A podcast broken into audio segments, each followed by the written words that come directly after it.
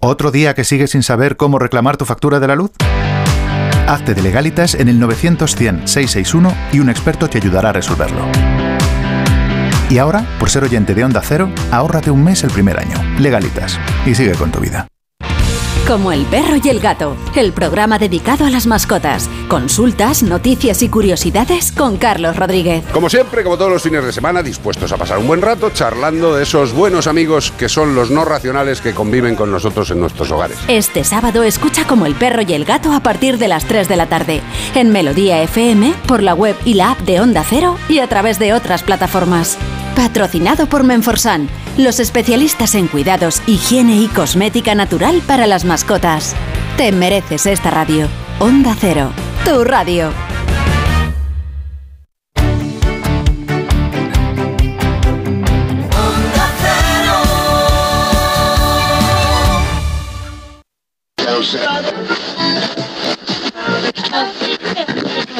Espera un momento. Papá, no lo entiendo. Creí que se permitía poner la radio. La radio, abuelo, no sonora. Aunque ya estamos a viernes, el jueves sigue reinando en tu cabecita loca. No pierdas comba y préstanos toda tu atención. Desde Onda Cero, llega el portero de noche de la radio en España. No son horas, con José Luis Salas. Muy buenas madrugadas. Aquí estamos en el por fin ya es viernes. Y es 10 de marzo de este 2023. Ahí estaba la información. Hemos cruzado el Rubicón de las 3 de la madrugada a las 2 en Canarias. Y cómo hemos disfrutado del colegio invisible. Me tiene enganchadito perdido. ¿Cómo que todavía no? ¿Tú no has entrado? Déjate caer, déjate caer. Pedazo de programa del Colegio Invisible, compañeras, compañeros. Anda que no. Pues lo dicho, no son horas, onda cero. Es la edición viernes. Qué bonito decir, por fin ya es viernes. Y tenemos la tira de cosas para ti. Arrancaremos con Lady Gema Ruiz e Isa Blanco y la taberna de redacción Express. Viene el Dime tú qué con Manolo Gutiérrez. Y como una moto, Mateo Barrios es la sección motera de la radio en España. Hay momento de baile el guateque de la polaca con Francis Guzmán. Y ella, Eva Galvez, es la postura del Kama Sutra, sí. Y hay que hablar de Dios con Álvaro Lodares. Hablar de Dios, hablar de Julio Iglesias. Y momento de comidita buena, las tapas con Antonín Fareñas. Y la copla de arranque te la ponen los británicos Hue Cry. Tal día como hoy llegaba al mundo Patrick Kane. Es uno de los integrantes de este dúo británico. Nacía en un día como este de 1964 y este fue su primer pelotazo en todo el mundo allá por el año 87. Labor of Love. Hue Cry desde el No Son Horas de Onda Cero.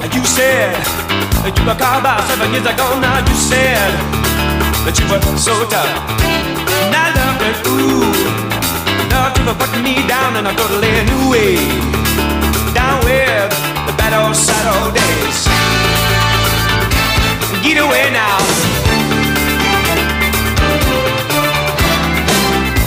But now, with too much pain for too little gain. And I feel like I'm gonna fight back right now. Gonna withdraw my labor of love. Gonna strike for the right to get into your heart.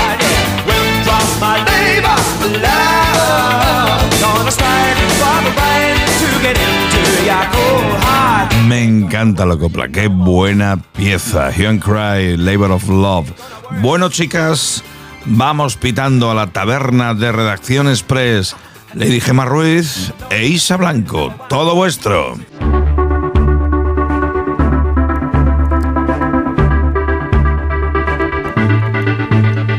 Y arrancamos salas como siempre con la meteorología y con lluvias en Galicia, porque sí, hoy será una jornada de paraguas en la comunidad gallega. En el resto del país los cielos estarán despejados. Mañana esas precipitaciones de Galicia se extenderán a otros puntos del extremo norte y allí también habrá que sacar el paraguas, no solo el sábado, sino también el domingo. Sin embargo, en el resto del mapa continuarán esos cielos despejados. Lucirá el sol y además, ahora sí, con temperaturas agradables, no como semanas atrás, porque los termómetros siguen subiendo. Y cuando digo siguen subiendo, es que la cosa para muchos va a ser sorprendente, porque se van a alcanzar valores anormales para esta época del año. Estamos hablando de 30 grados, por ejemplo, en Castellón, en puntos de Aragón, también en Murcia, 30 grados en un fin de semana de marzo, en el segundo fin de semana de marzo. La cosa obviamente cambiará en los próximos días, no vamos a regresar al frío que teníamos, pero tampoco van a continuar estas temperaturas. Eso sí, el fin de semana será soleado y con calorcito, muy buen tiempo. Y precisamente de un tiempo nos vamos a otro, a la actualidad, con las portadas de algunos de los principales periódicos del país.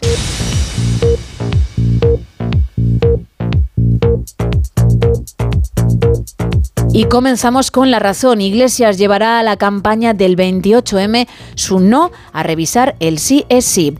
La reina y el presidente de Telefónica debaten sobre salud mental. Nos importa a todos. Avalancha de hombres que piden el cambio de sexo con la ley trans. Y Rusia bombardea a Ucrania con misiles y drones en un ataque por tierra, mar y aire. En la portada del país podemos leer escriba pacta con Bruselas y con Podemos la reforma de las pensiones. El cálculo de la prestación se podrá elegir entre 25 o 29 años cotizados. Un general de la Guardia Civil desviaba hasta el 80% del gasto en obras.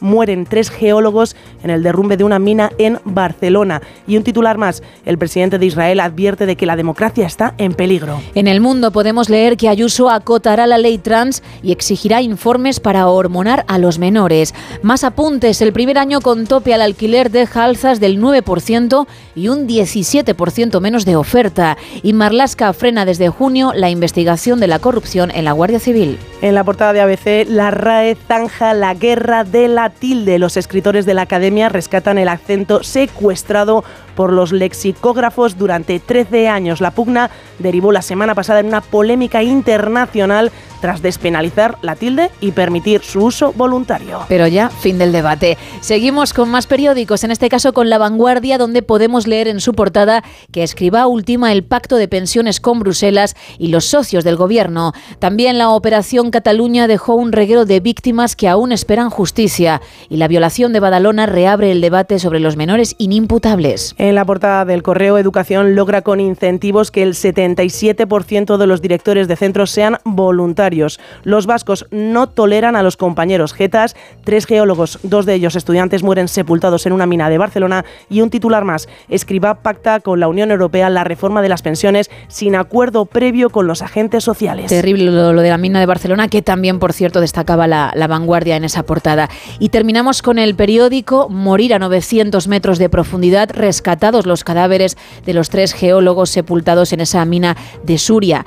Y luego otros titulares como 100 menores de 14 años acusados de agresión sexual, que es tremendo, y perricidio en Barcelona con croquetas de agujas. Qué Hay que ser malnacido. Bueno, seguimos con más información, pero cambiamos completamente de tema porque llega algo más alegre, el teletripi.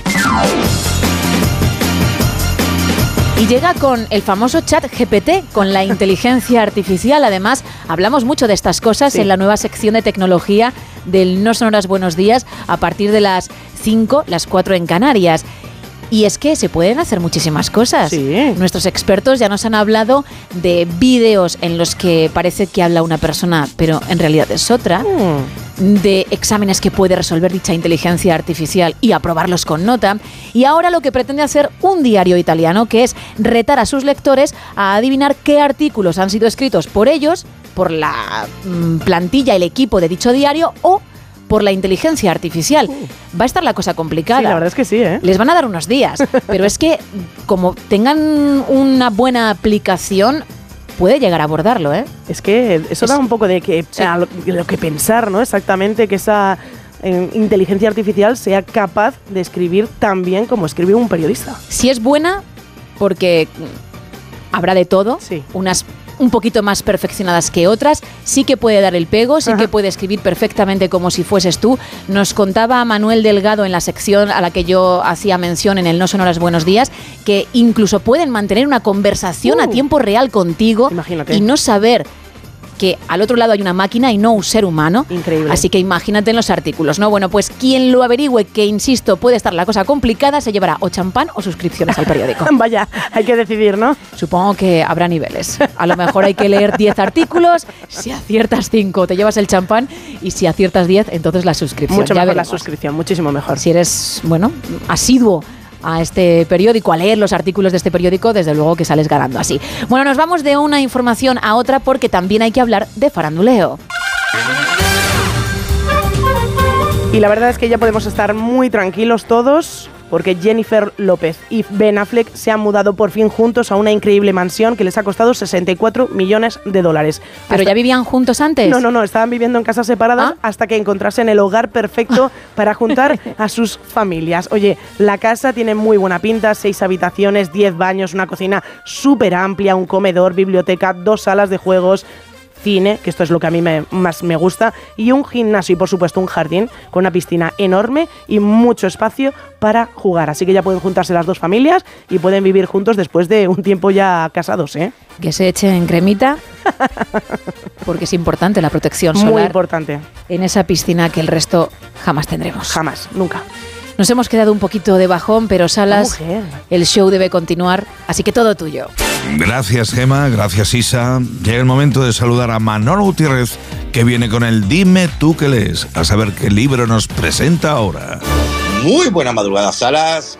Recomendación de la semana viene además con homenaje, homenaje yo creo que más merecido. Hablamos de Juan Muñoz Martín, que falleció hace unos poquitos días, que posiblemente a muchos no suene por nada el nombre, pero que fue el escritor de varios cuentos infantiles, especialmente uno que yo creo que hemos leído todos, que es Fray Perico y su borrico.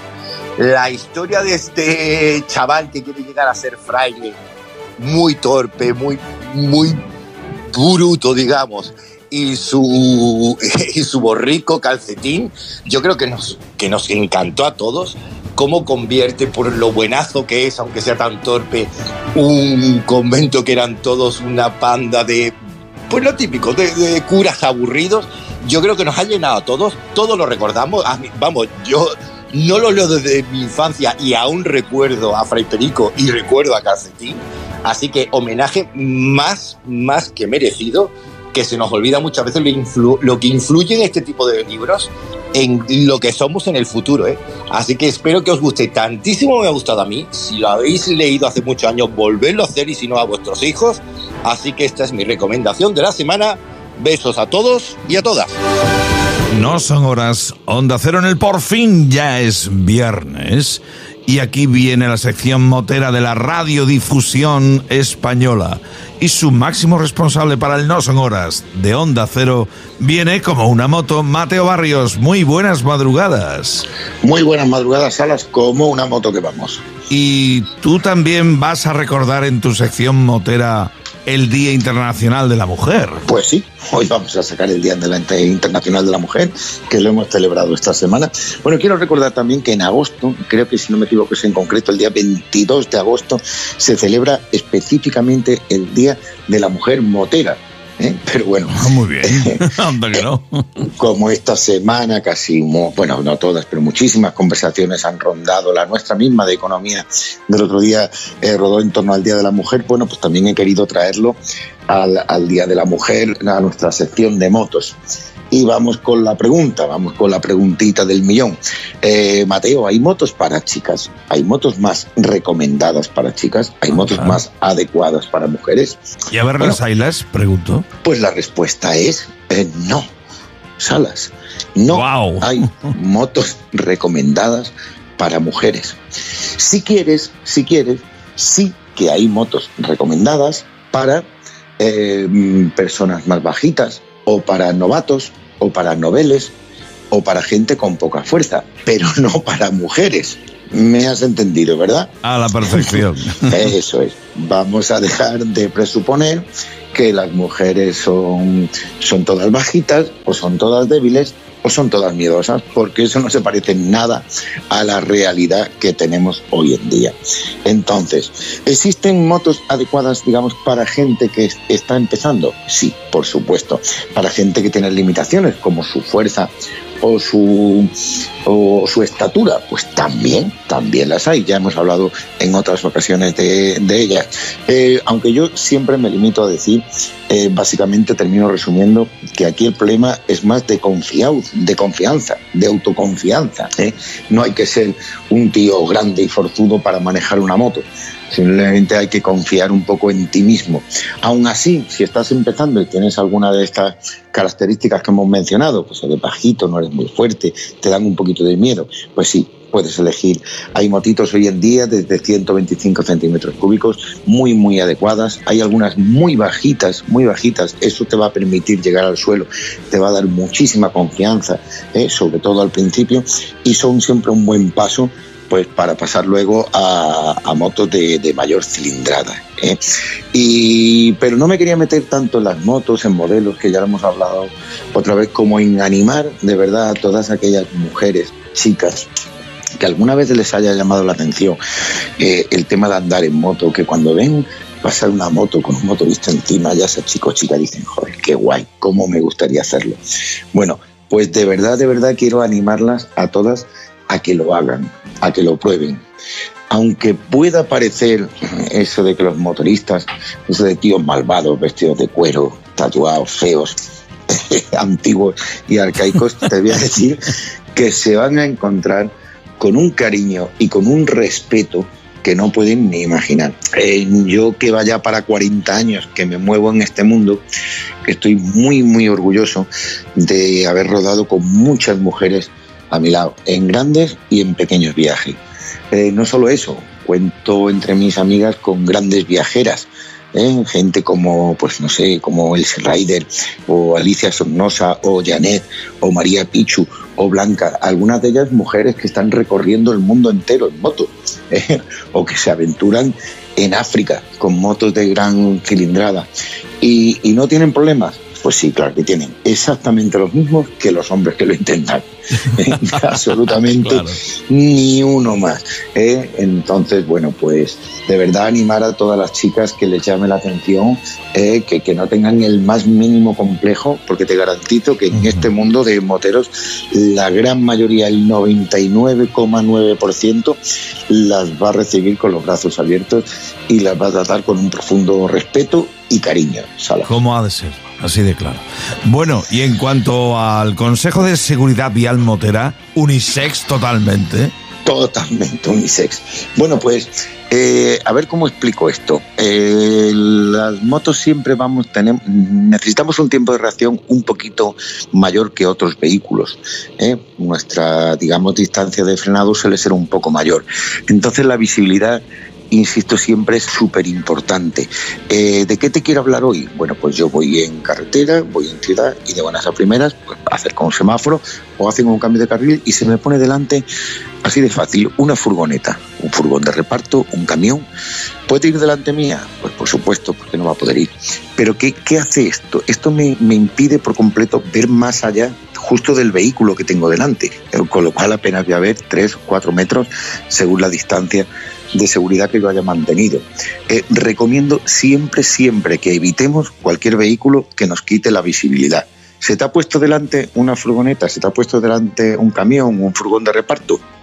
Un, un vehículo muy alto que te impide ver qué hay por delante de él. Bueno, pues intenta evitarlo. Puedes quedarte atrás, aumentando tu distancia de seguridad, o puedes pegarte un poquito más al lado derecho o incluso mejor aún al lado izquierdo. ¿Vale? Pero intenta siempre que tu vista pueda superar ese vehículo que tienes justo delante. ¿Eh? Lo más seguro, ¿eh? déjalo que se vaya.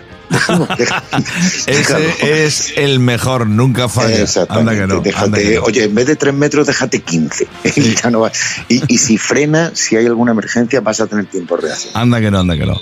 Oye, ¿y de ruta este fin de semana dónde nos mandas? Bueno, pues de ruta este fin de semana con cambio de tiempo, que van a empezar a salir los moteros caracol. ¿eh? Vámonos, vámonos de concentra, vámonos de fiesta. Tenemos en Ciudad Real, Guadalmez, eh, el día 12 hay una mascleta motor en Torrent.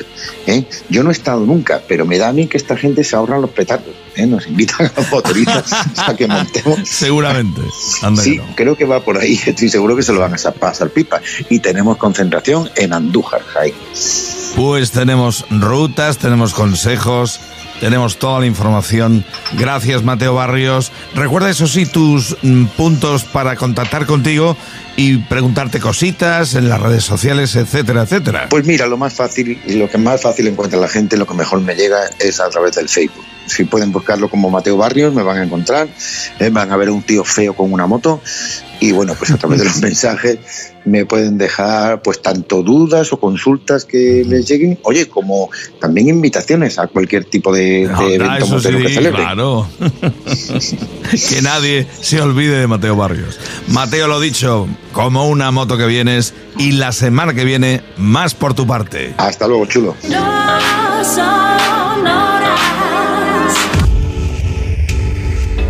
Ya está aquí el fin de semana y Francis Guzmán con el guateque de la polaca.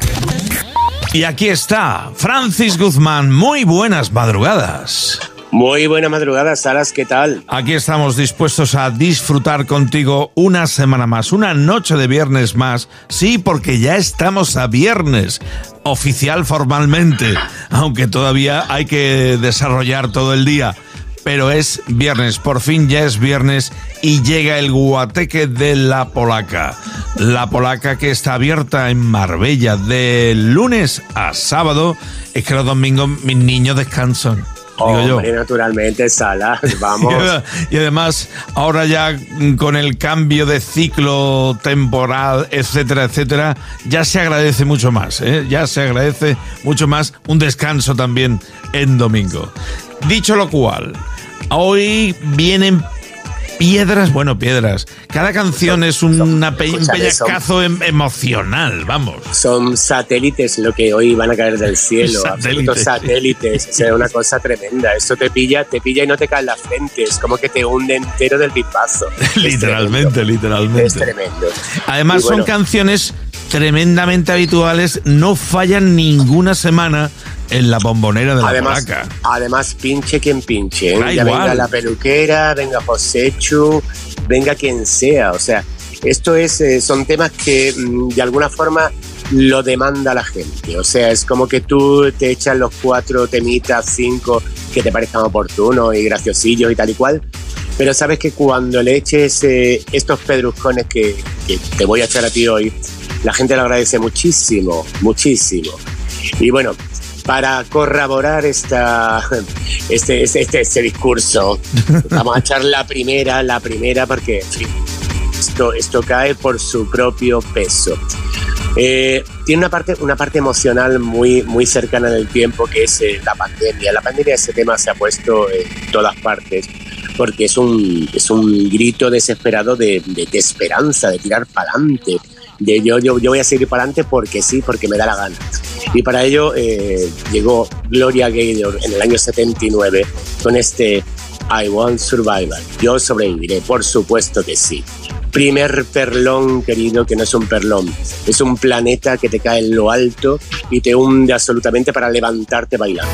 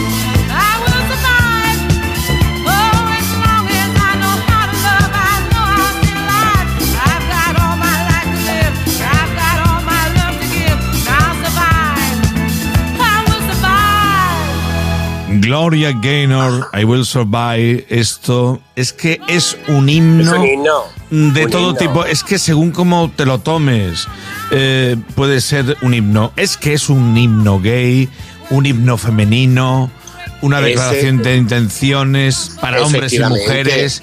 Es que es de todo. El, el significado depende de cada uno, teniendo siempre el objetivo claro. Sobreviviré. Así es tirar de para adelante, fácil. tirar para adelante, caiga lo que te caiga, tirar para adelante. Un Pa'lante siempre. pedazo de himno, un pedazo Cierto. de himno y además precioso y bailongo. Y esto, imagínate en, en el año en que llegaba el número uno en medio mundo y parte del otro. Es que esto no fallaba. Igual que hoy Pues día sigue sin fallar. Absolutamente, absolutamente. Eh, Vamos, ya, ya te digo, o sea, pinche quien pinche, quien sea. Eh, siempre cae a lo largo de la noche, cae esto. Porque, en fin, es un corazón de Jesús, es un tema que nunca falla. El amigo que nunca falla, Peñascazo es. emocional, que es un satélite, como tú has, has contado. Claro. Esto es un satélite que te cae del cielo y te pega en todo lo que corrota.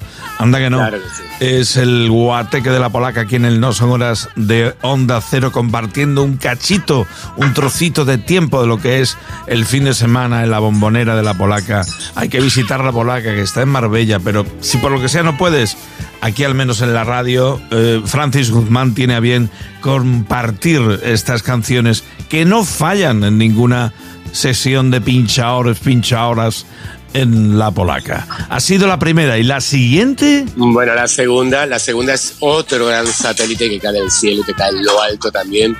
Pero esta se produce en tal semana como la actual en el año 76. Wow. Y desde entonces tiene la misma vigencia, Salas. Eso es un corazón de Jesús también en toda regla. Es amigo que nunca falla. Tema que oyes y que, bueno, que te invita directamente desde los primeros compases a bailar. A bailar hasta que acabe, vamos, el último surco del vinilo. Tina Charles con Love to Love. Es maravilloso.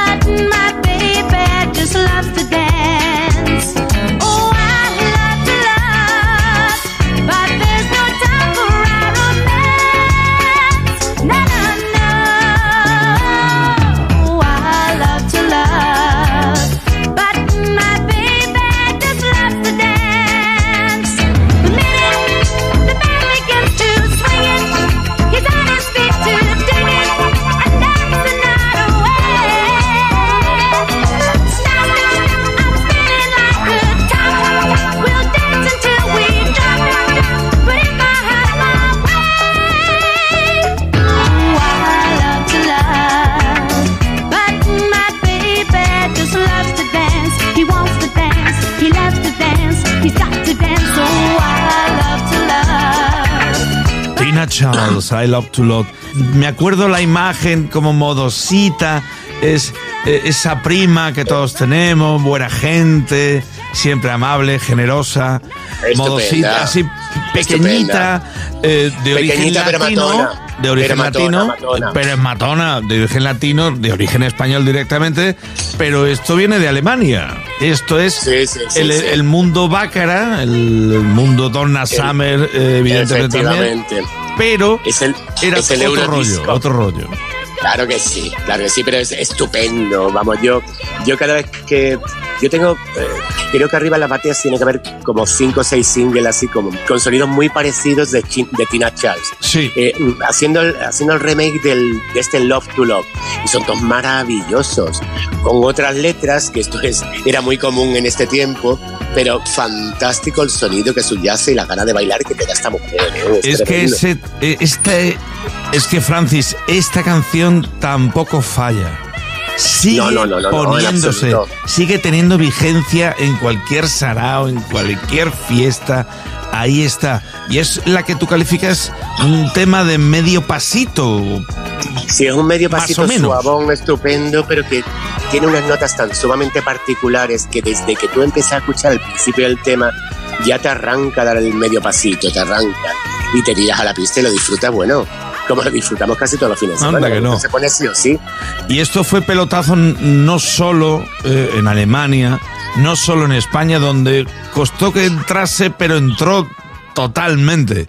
Esto fue pelotazo en el Reino Unido, en Estados Unidos. Sí, sí, sí, en medio en, mundo. En todo el mundo prácticamente. Un pelotazo, Bueno, y al día- un éxito al día- descomunal. al día- y al día de hoy, cualquier parte del planeta que no lo haya conocido ya lo conoce, evidentemente, porque el tema está sobredimensionado maravillosamente. ¿Cuántas series, cuántas películas, eh, cuántos eventos audiovisuales han tirado de este I Love to Love de Tina Charles? Claro Repito, reitero, reitero.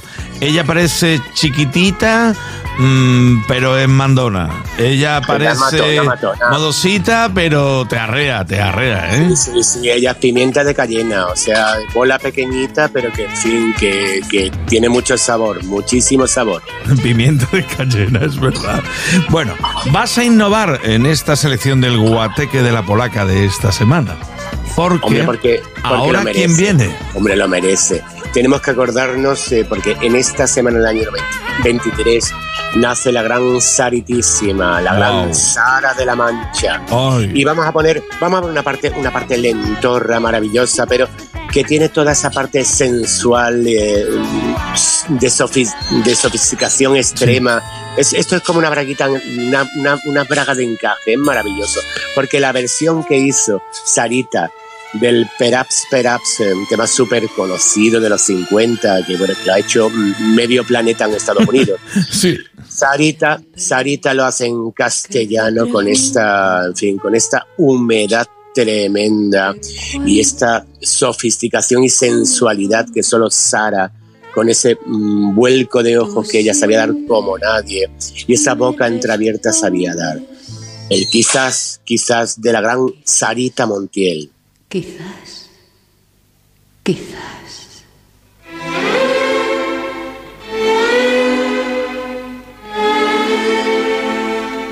Y así pasan los días. Y yo desesperando. Y tú, tú contestando. Quizás, quizás, quizás. Estás perdiendo el tiempo. Ay, pensando.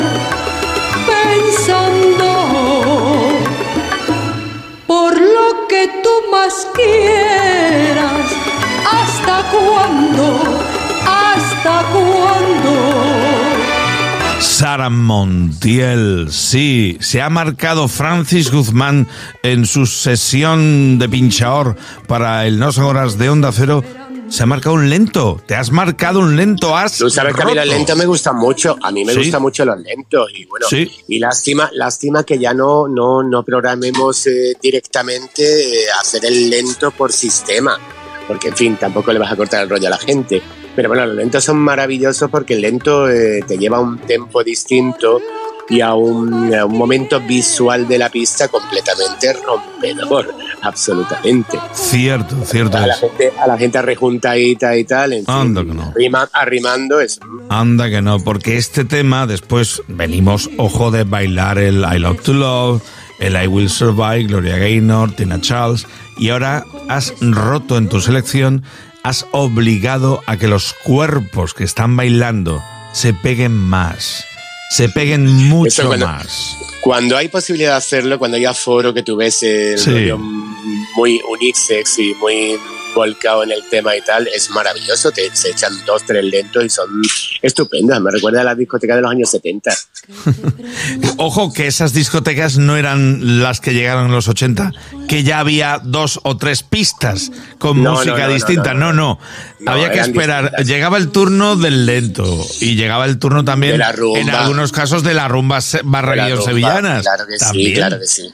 Sí, señor, se hacía, se hacía por sistema, se empezaba con el rápido, después se pasaba al lentito, eh, se abría con la rumba luego el tempo más movidito y terminabas otra vez con la música ligera, con la música disco. Exactamente. Era así, esos eran los tempos. Ese era el, el modus operandi cada fin de semana, eh, cada viernes, cada sábado noche en la discoteca en los 70.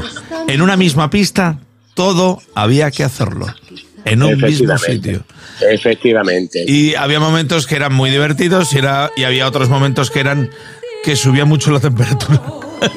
Hombre, naturalmente, naturalmente. En estos tiempos de moqueta, donde había habitualmente alrededor de la pista había una especie de privadillo casi siempre en todas Cierto, las cierto. unos privaditos así tipo redonditos y tal y cual. En fin, se apagaban las luces y bueno, cuando se volvían a enchufar para el momento rápido y tal y cual, más de una tenía el lápiz de labio corrido, la otra el rímel, el otro un manchurrón en la braguetera, o sea, era algo, es un despropósito. Lo que tú calificas de caras, las caras de Belmez. La cara de Belme, efectivamente. Sobre todo cuando se encendía. Qué hija puta la luz negra, ¿eh? Tenía un Sí, efecto sí, muy sí. curioso, pero qué, qué mala leche tenía. Para ese tipo de efectos, digo. Tenía lo suyo, ¿eh? Tenía lo Sí suyo. tenía, sí tenía. Es que me estoy acordando de mi época de pinchor. Ay, ay, ay, ay. Mm, Vamos a dejarlo porque todo acaba en el mismo sitio. Sí, en la bragueta de unos cuantos muchachos que habían tenido un calentón, les puse cuatro temas lentos, lo bailaron, ¿eh? Con sus muchachas, unas chicas que estaban con ellos. Pero cuando allí se encendió la luz, Claro, que fui claro, yo quien le dio al botón. Buah, por favor, aquello pe- pedía una lavadora inmediata. Claro que sí. inmediata. Bueno, y atención, viene el estallido, el explotillo que dice un amigo mío. Eh, sí. palabras, si me lo permiten, llega la copla, atención, de volver a todo el mundo loca. Claro que sí, Salas, y además a mí el tema me parece mm, absolutamente formidable. Se han hecho muchas versiones en español, sobre los yeyes de los 60 hicieron, eh, que yo recuerde, Julio Tejón y hay muchísima más gente que hicieron versiones de este tema. Pero nadie, nadie, nadie movió el braguetero, movió esos, es- esos hebillones que eran de signo de identidad. Pero tú me contaste Lo- hace ya tiempo que te quedaste pillado una vez por televisión en aquella época con. yo por creo Dios, que era- esa cintura y esa, ese cinturón con esa hebilla. Bueno, vamos a contar a la gente de quién estamos hablando porque si no, no, no, no, no visualizan, va, visualizan el, va. porte, el porte del muchacho. Estamos hablando de Tom Jones, que en tal semana como la actual eh, pone de número uno este Is Not Usual maravilloso. Yo creo que la, la hebilla de Tom Jones era una estrategia sexual, o sea, y muy, muy calibrada y muy, muy, muy, muy- siendo muy consciente de ello. Porque ya verás, aparecía Tom Jones en aquella tele en blanco y negro y el brillo de la hebilla era blanquecino, o sea, con lo cual le hacía mucho favor a esa televisión en blanco y negro que, que- que había en ese momento. Claro, cuando tú mirabas la hebilla, ya no solo mirabas la hebilla, mirabas de alguna forma también en los alrededores de la hebilla. Y eso Tom Jones yo creo que lo tenía muy, muy, muy estudiado.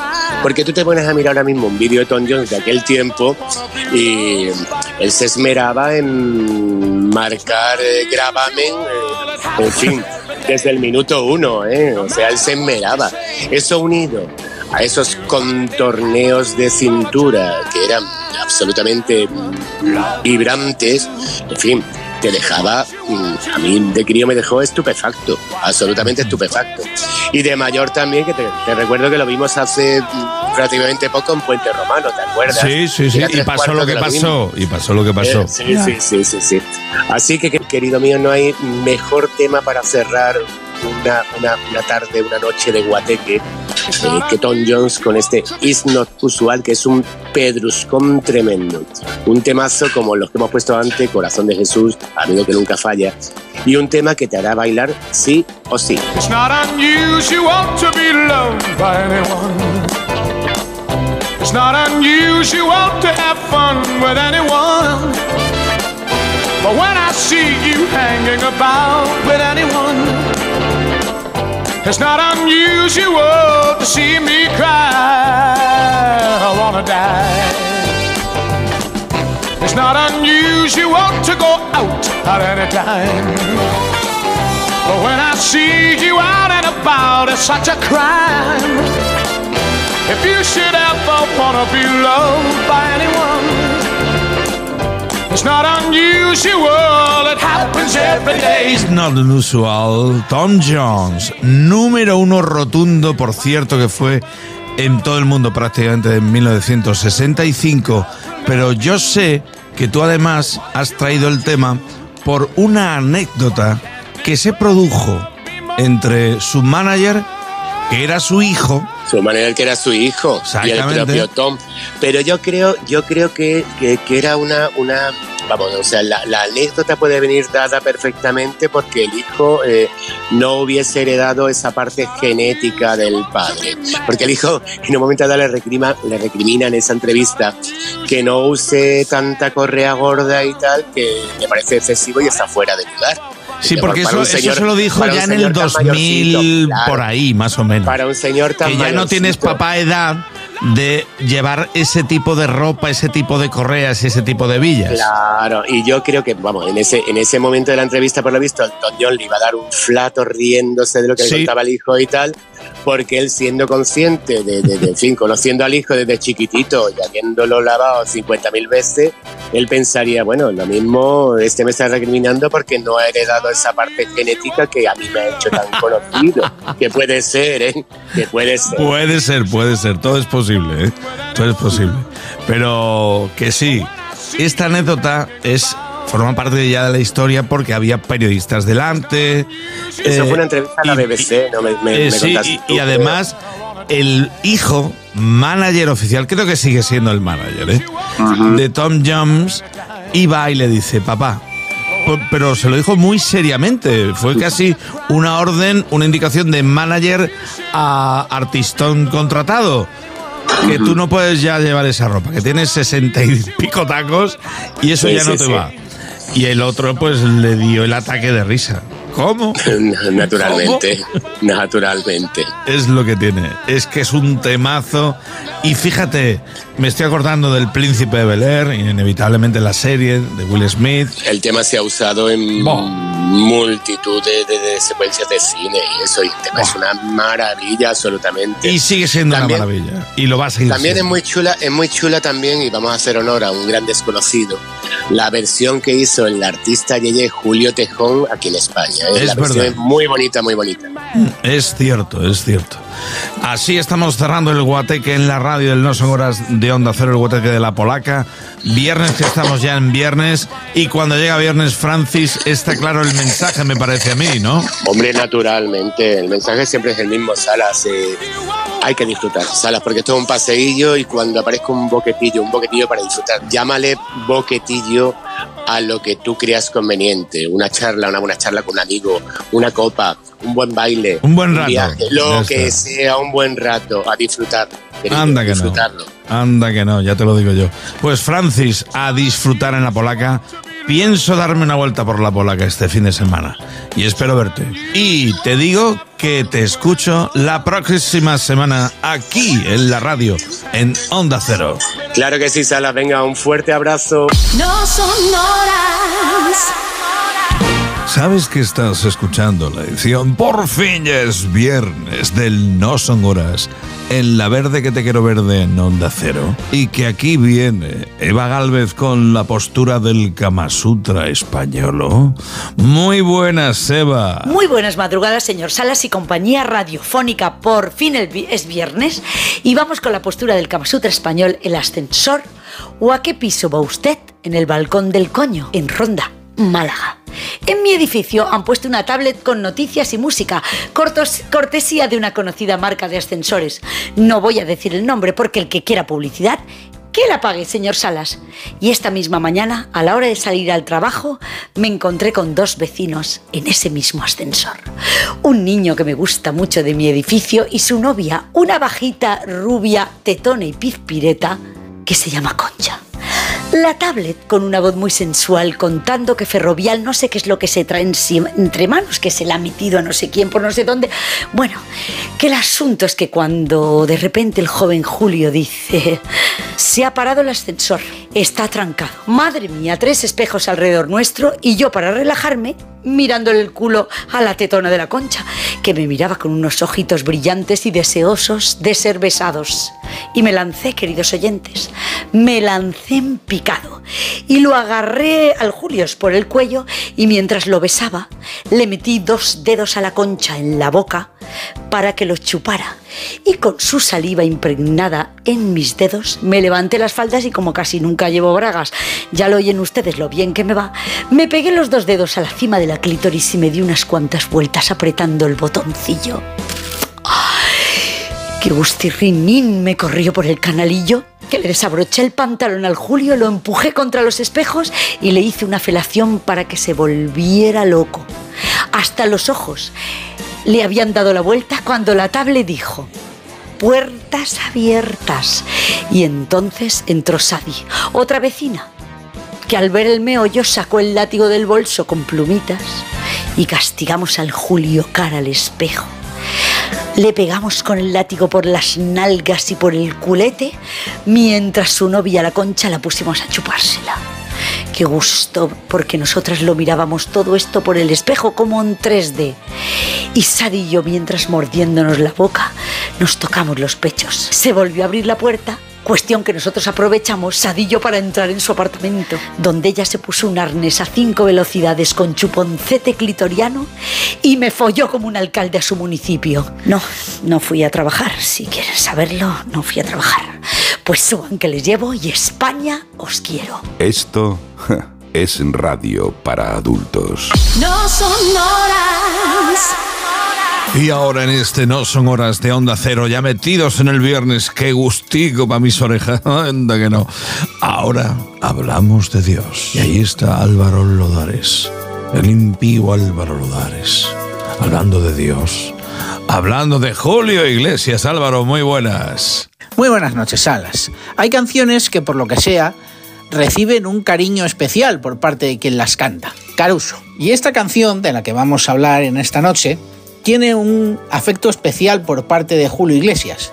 Es de las canciones que siempre suele cantar en todos sus conciertos y además antes de cantarla siempre explica alguna historia sentimental porque dice que le atrapa especialmente esta canción. Recuerdo en algunos de los muchos conciertos en los que he tenido el placer de estar de Dios, cómo explicaba que Caruso fue el más grande cantante en la historia de la música y que esta canción es una canción histórica y que tiene que cantar casi siempre en todos sus conciertos en cualquier parte del mundo. Es una canción de Lucho Dalla y sin ninguna duda es una preciosa canción.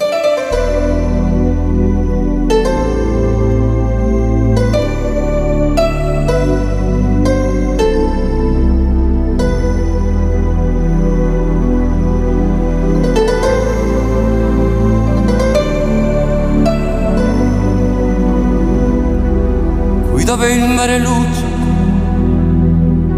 E tira forte il vento. Su una vecchia terrazza davanti al golfo di Sorrento. Un uomo abbraccia una ragazza dopo chi aveva pianto, poi si schiarisce la voce e ricomincia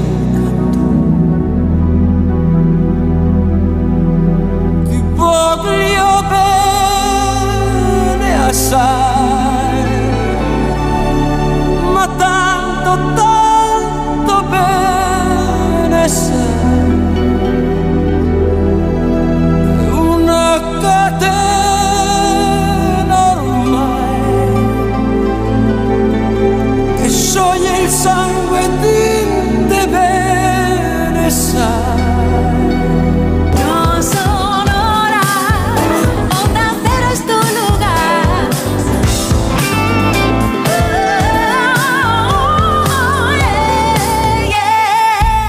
son horas viernes, por fin es viernes, en plena madrugada toca saludar a nuestro saciador culinario. Uy, qué nombre, qué palabra me he inventado. Sí, a nuestro gastrónomo de pro, también va bien, va bien. Querido Antoñín Fariñas, muy buenas madrugadas. Poco más me llamaban Manolita guapa. Me ha faltado solo eso. Bueno, la gente espera tus tapas, pero za, za, za, za. Dame la primera voy de la dar. frente. Venga. La primera de la frente es una tapa muy corriente, pero voy a dar para que sepa todo el mundo cómo hay que hacerla para que esté bueno. que Es unas papas alineadas.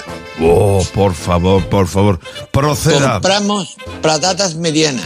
Las ponemos a cocer con piel. Una vez que ya estén cocidas, las pelamos en caliente. Las partimos en rodajas poniéndolas en una bandeja, una al ladito de otra, sin montarla.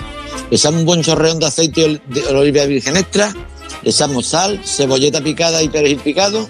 Encima de, de- ponemos tanda de patata, aceite, cebolla picada, perejil, aceite, así hasta terminar. Y a la hora de servirla, a la hora de servirla, es cuando le echamos el vinagre. Oh, vale. esa es la- vale, esa, le podemos acompañar con una melva canutera o con un poquito de atún, lo que queramos. Pero la patata sola está riquísima. Es que echándole el aceite en caliente es como la patata realmente está buena de verdad. Y el vinagre debe ser lo último. Tú lo Lo último, cuando, lo- cuando vaya a servirlo, Ahí. le echa el vinagre y andando. Perfecto. Es la primera etapa que da la vida. Y la segunda. ¿eh?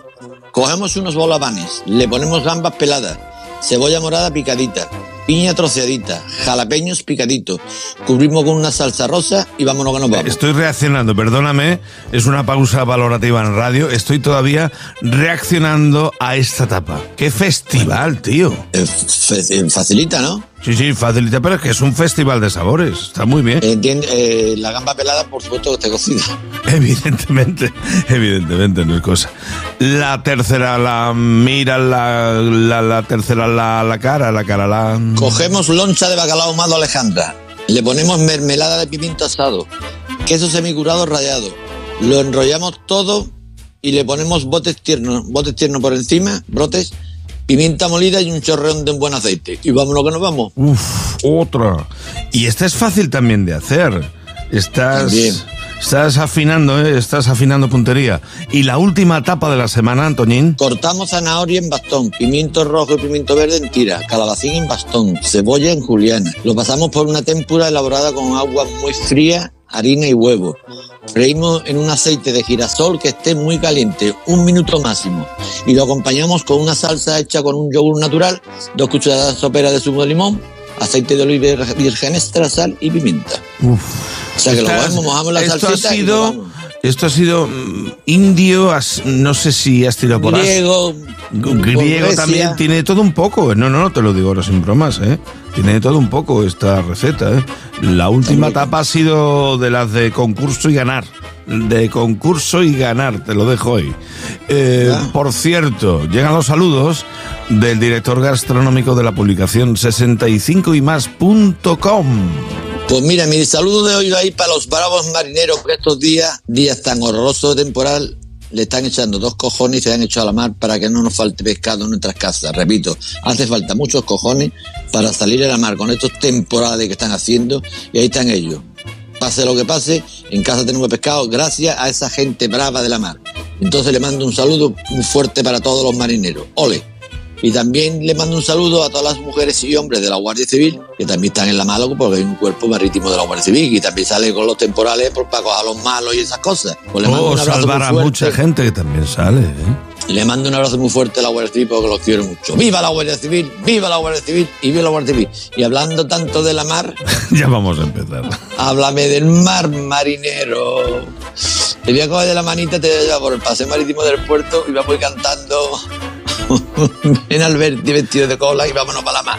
Adiós, putón. Con ese rumbo hermoso con que cruzan la bahía. Viernes, viernes, no son horas, edición express del viernes, por fin ya es viernes. En un instante llegan las noticias de las 4, las 3 en Canarias, tras de las cuales hay una edición más de Esto es Cinerama.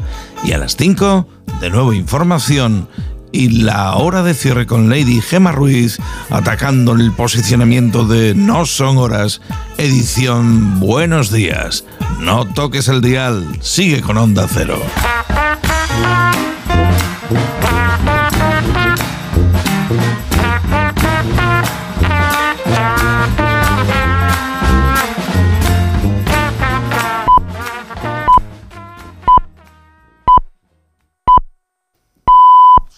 Las 4, las 3 en Canarias.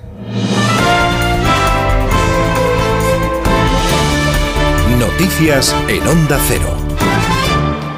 Buenas noches. La policía de Hamburgo, en Alemania, acaba de confirmar que el presunto autor del ataque en un centro religioso de testigos de Jehová es uno de los fallecidos. Según medios locales, el sospechoso ha abierto fuego contra las personas que se encontraban en este centro, matando al menos a cinco e hiriendo a otras ocho. La causa de la muerte del atacante de momento se desconoce.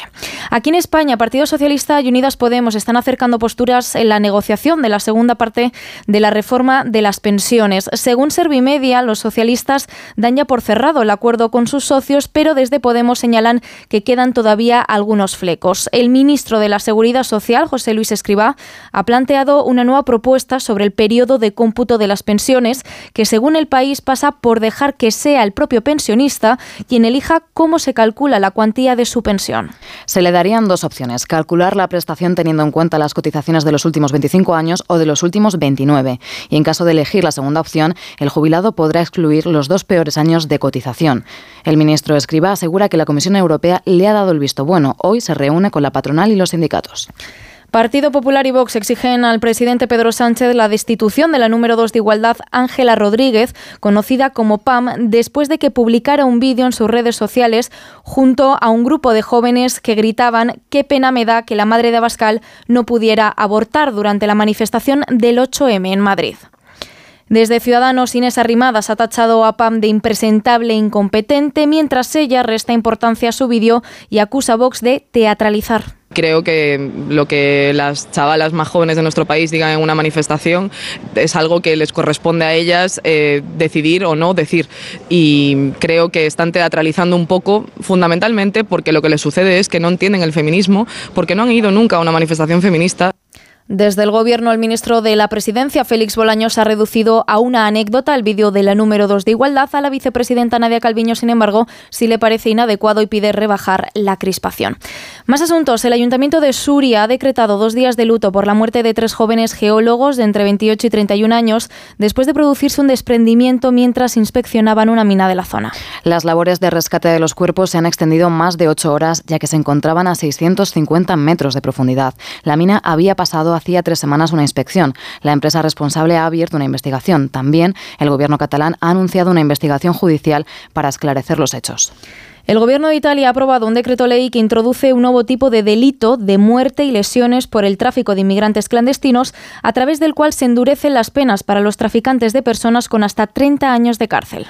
El texto simplifica además el proceso de expulsión y contempla la reapertura de flujos migratorios regulares en un intento de evitar que los inmigrantes recurran a las rutas ilegales. El Consejo de Ministros italiano ha aprobado este decreto 11 días después del naufragio de Calabria en el que murieron 72 personas. La Fiscalía investiga una posible negligencia de las autoridades en el rescate.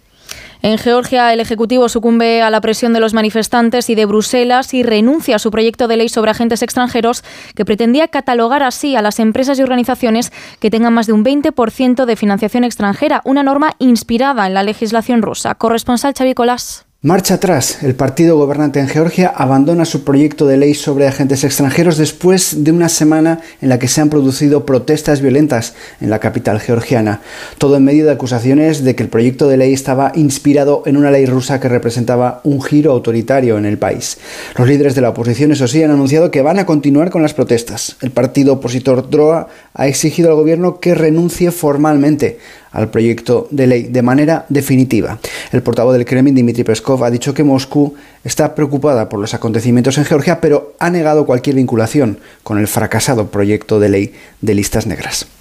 Y el Tribunal Supremo de Perú ha ordenado esta madrugada extender de 18 a 36 meses, un total de tres años, la prisión provisional del expresidente Pedro Castillo por supuestamente liderar una organización criminal en la que también estarían implicados dos de sus exministros. Castillo está cumpliendo ya 18 meses de prisión preventiva por presuntos delitos de rebelión y conspiración por el intento fallido de golpe de Estado del pasado mes de diciembre. A esto se suman ahora otros 18 meses por supuestamente haber amañado contratos de obras públicas. Y en la actualidad deportiva, la Euroliga de baloncesto, el Real Madrid ha ganado 95-91 al Valencia Basket este jueves. Esta tarde, a las 7 menos cuarto, el Barça visita el Fenerbahce y a partir de las 8 y media, Basconia Mónaco. Es todo. Más noticias a las 5, las 4 en Canarias. Síguenos por internet en ondacero.es.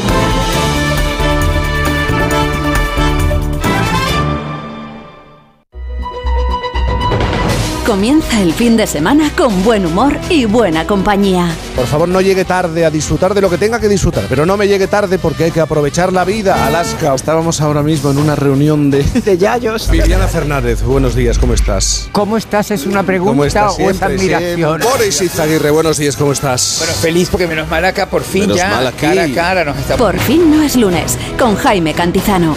Los fines de semana desde las 8 de la mañana y cuando quieras en la web y en la app de Onda Cero. Te mereces esta radio. Onda Cero, tu radio.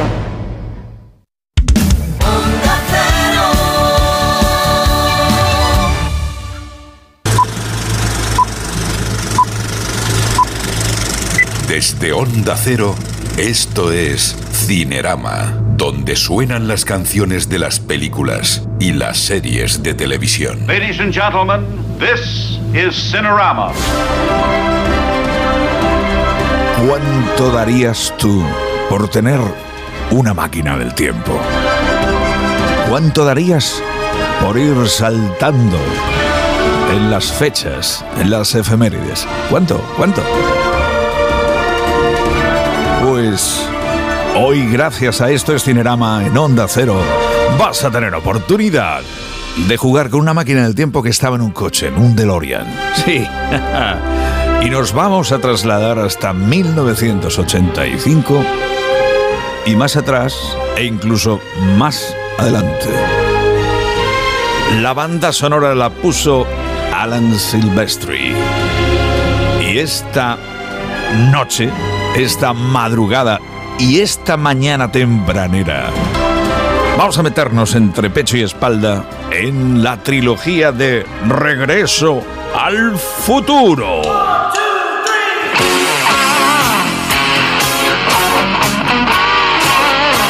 Tu actitud es francamente negativa, McFly. Eres un vago. Me recuerdas a tu padre cuando estudiaba aquí. Él también era un vago. Ningún McFly fue gran cosa en la historia de Hill Valley. Bien, ya basta. Me parece que sois demasiado ruidosos. Sí, pero la historia va a cambiar. Vas a ver algo acojonante.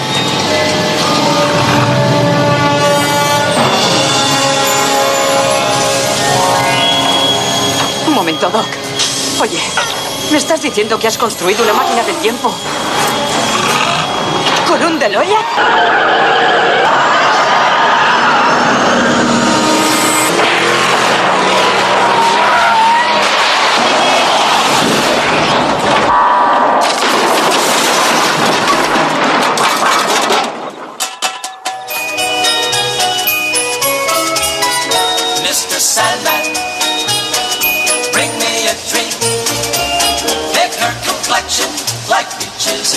Give her and.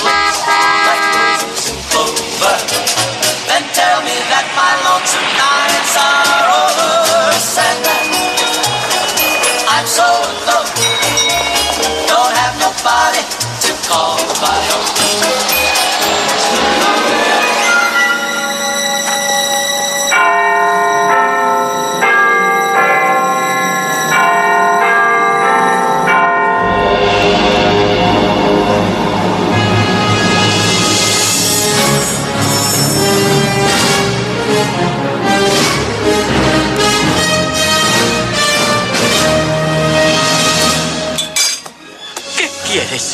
Eres George McFly.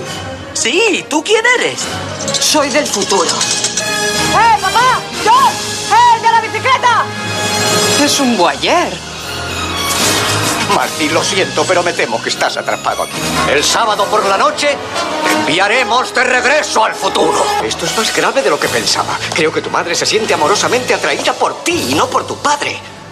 Un momento, ¿estás intentando decir que mi madre está colada por mí? Precisamente. ¡Wow, qué fuerte! ¿De dónde viene? Sí, ¿dónde vive? No lo sé, pero lo averiguaré.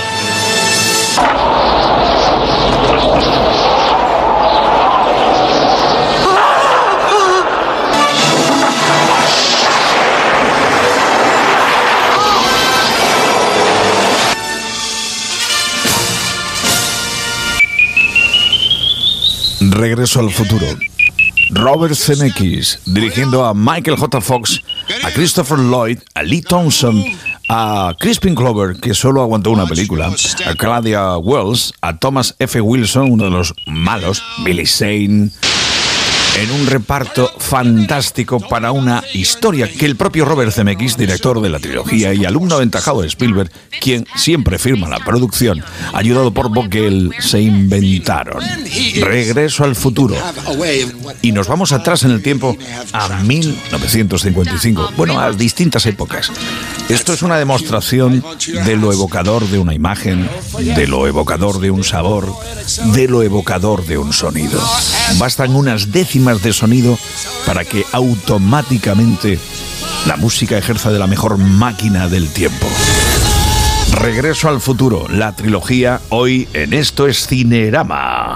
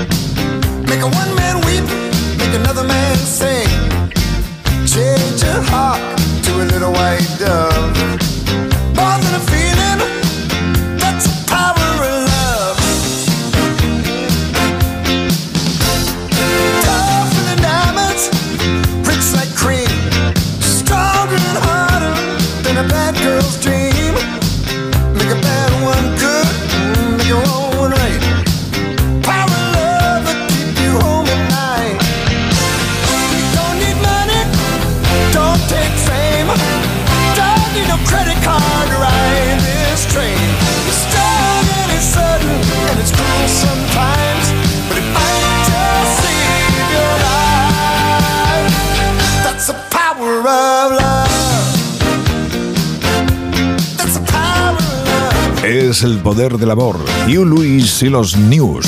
Por cierto, hay un guiño en la película. Hugh Lewis, el propio rockero, interpreta a un profesor que le dice no. No vas a actuar con tu grupo a Marty McFly a Michael J. Fox porque sois muy ruidosos.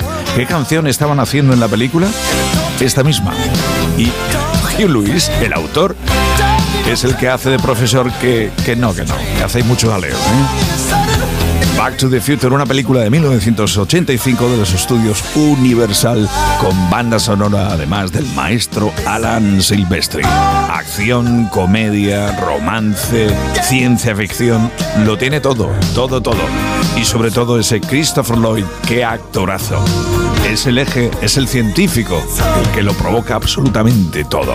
Es la historia de un adolescente, Marty McFly, amigo del científico loco, de Doc, un científico al que todos toman por, por eso completamente ido. Cuando Doc crea una máquina para viajar en el tiempo, un error fortuito hace que Marty McFly llegue a 1955, octubre del 1955, año en el que sus futuros padres aún no se habían conocido. Después de impedir su primer encuentro, deberá conseguir que se conozcan y se casen. De lo contrario, su existencia no sería posible. Pero, ¿cómo funciona un DeLorean? Un vehículo, vamos, eh, que nunca llegó a funcionar. Y ahí decide Robert Zemeckis, Spielberg y compañía meter una máquina del tiempo.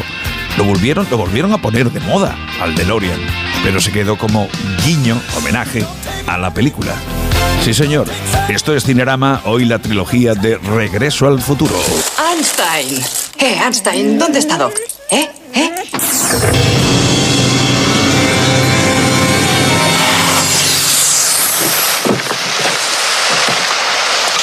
Doc. ¡Marty! Doc. ¡Has venido! Sí. Bienvenido a mi último experimento. Esto es lo que he estado esperando toda mi vida.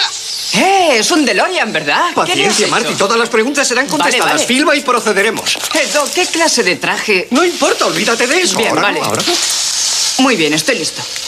Buenas noches. Soy el doctor Emmett Brown. Estoy en el centro comercial Twin Pines, 26 de octubre de 1985, la 1 y 18 de la madrugada, y este es el experimento de tiempo número uno. Vamos, Einstein. Eh, Sube al coche. Eso es, eso es. Adentro. Vamos, siéntate. Abróchate el cinturón. Eso es, ya está. Así, así. Eh, vamos, tranquilo. Toma nota. De que el reloj de Einstein está perfectamente sincronizado con mi reloj de control. ¿Comprendido? Bien, entendido, Doc. Bien. Bueno, buen viaje, Einstein. Cuidado con la cabeza. Tienes eso conectado al coche. Observa. Sí, sí.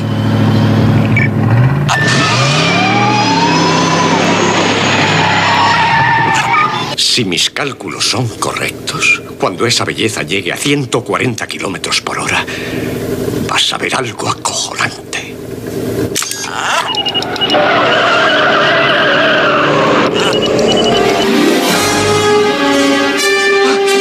¿Qué te había dicho?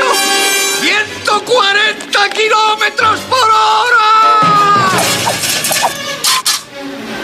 El desplazamiento temporal ha ocurrido exactamente a la 1 y 20 cero segundos. ¡Uh! ¡Abrasa! Por Dios, Doc, has desintegrado a Einstein. Cálmate, Marty, no he desintegrado nada. La estructura molecular de Einstein, como la del coche, está completamente intacta. Entonces, ¿dónde demonios están? La pregunta apropiada es ¿cuándo demonios están? Verás, Einstein se acaba de convertir en el primer viajero en el tiempo del mundo. Lo he enviado al futuro. Un minuto en el futuro, para ser exacto. Y precisamente a la 1 y 21 cero segundos los alcanzaremos a él y a la máquina del tiempo. Un momento. Un momento, Doc. Oye, ¿me estás diciendo que has construido una máquina del tiempo con un DeLorean? Yo creo que si vas a construir una máquina del tiempo en un coche, ¿por qué no hacerlo con clase? Además, la construcción de acero inoxidable produjo la dispersión del flujo. ¡Cuidado!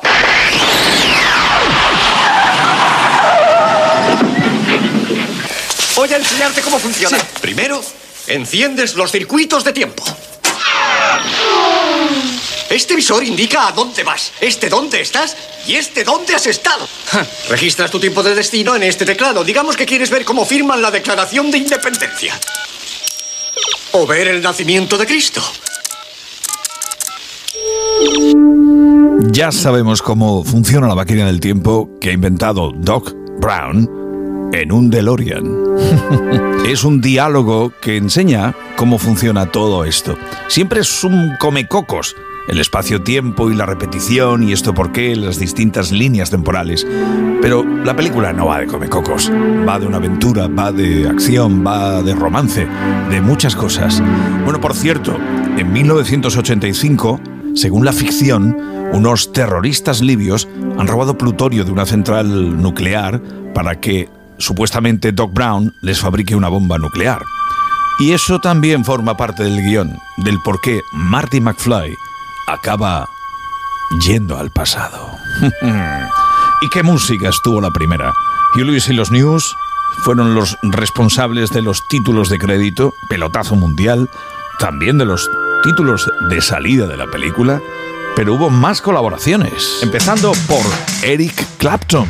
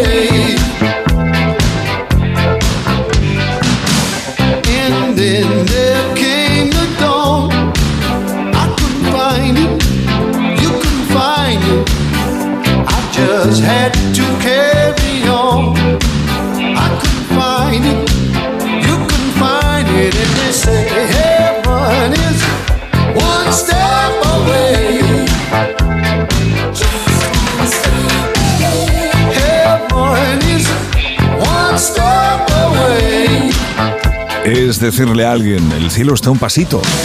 Heaven is One Step Away. Eric Clapton en la banda sonora de la película Regreso al Futuro. Bueno, aquí hicieron un, apaño.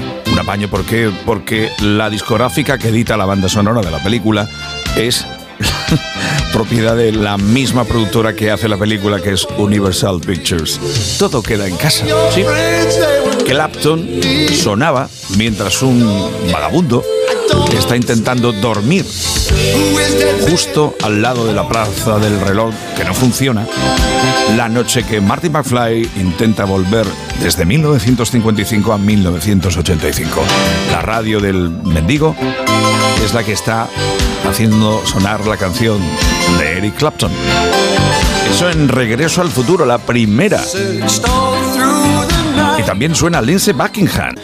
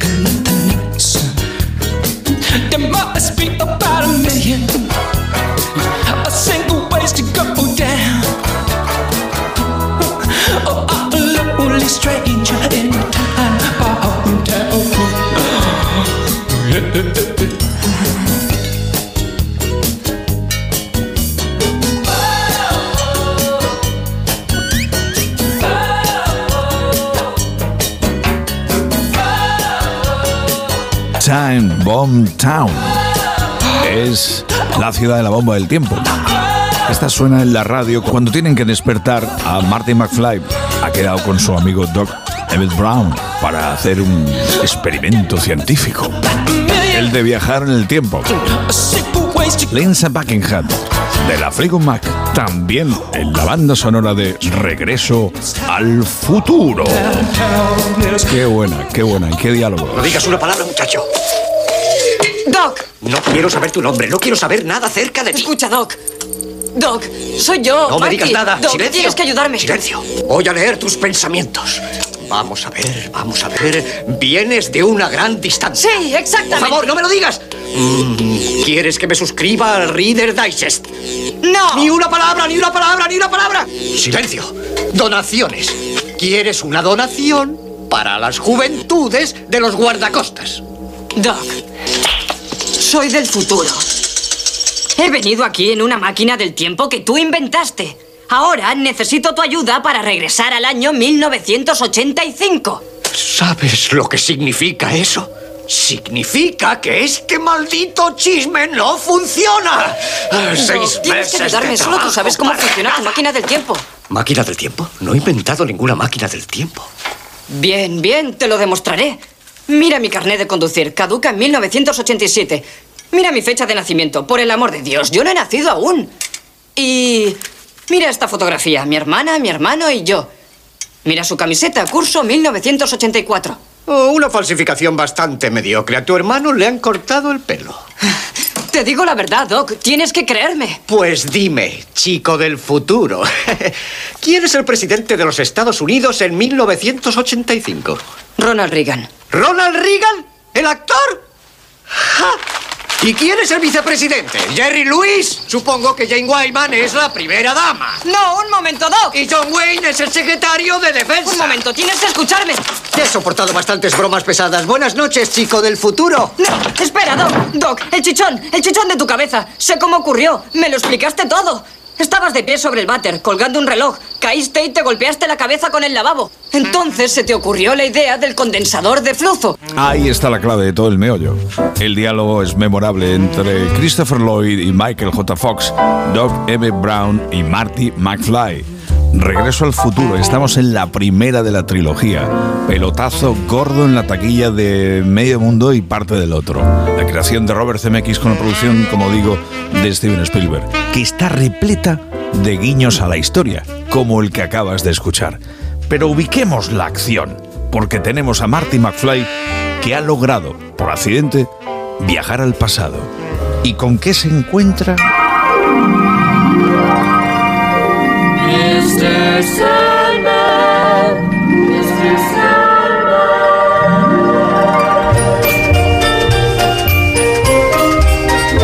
Mr. Sandman, bring me a dream. Make her complexion like peaches and cream. Give her two lips like roses and clover. Then tell me that my lonesome nights are over. Sandman,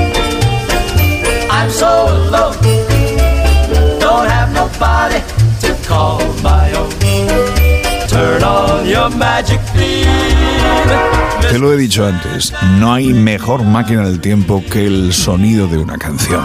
Bastan unos compases, unos segundos y automáticamente la música te transporte.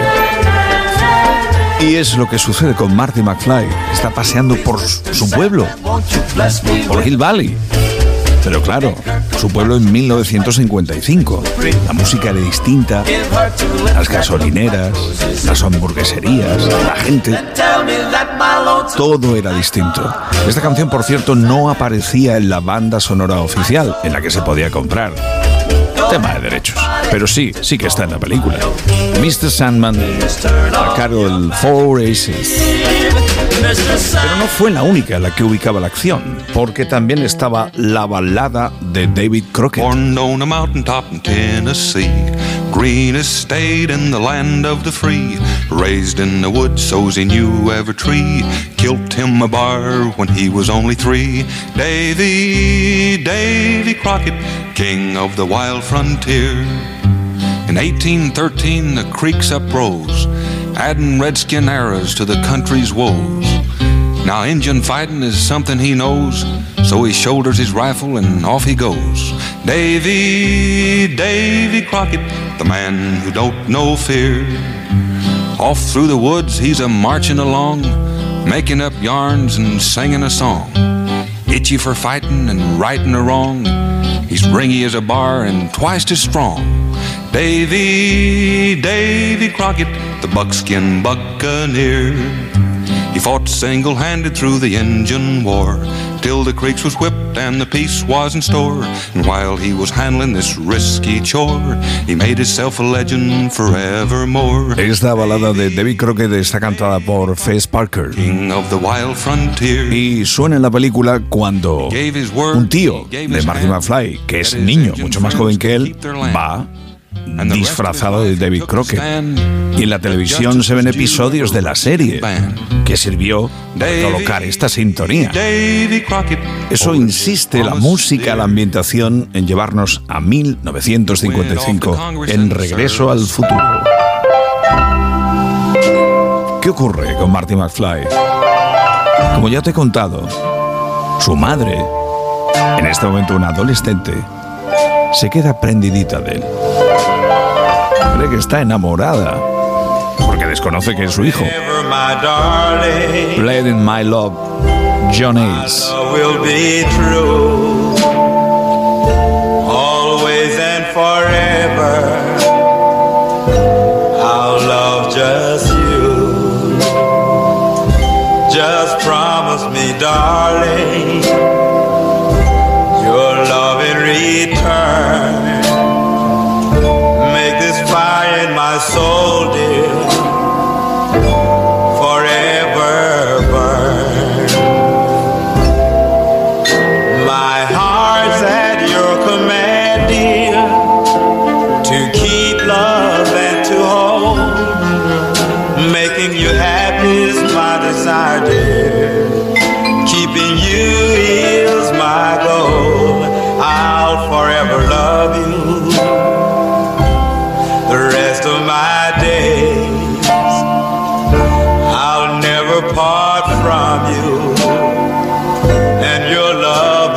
Es la típica canción que las quinceañeras, las teenagers, adoraban en aquella década de los 50 donde está ubicado por accidente Marty McFly.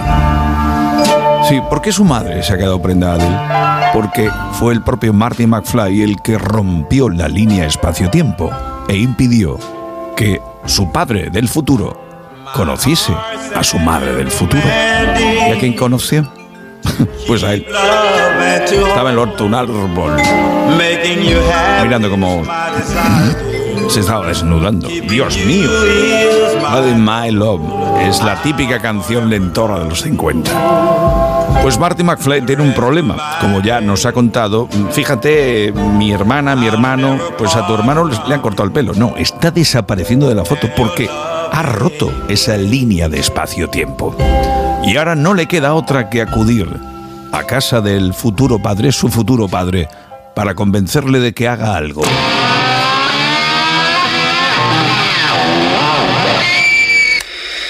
¿Quién eres?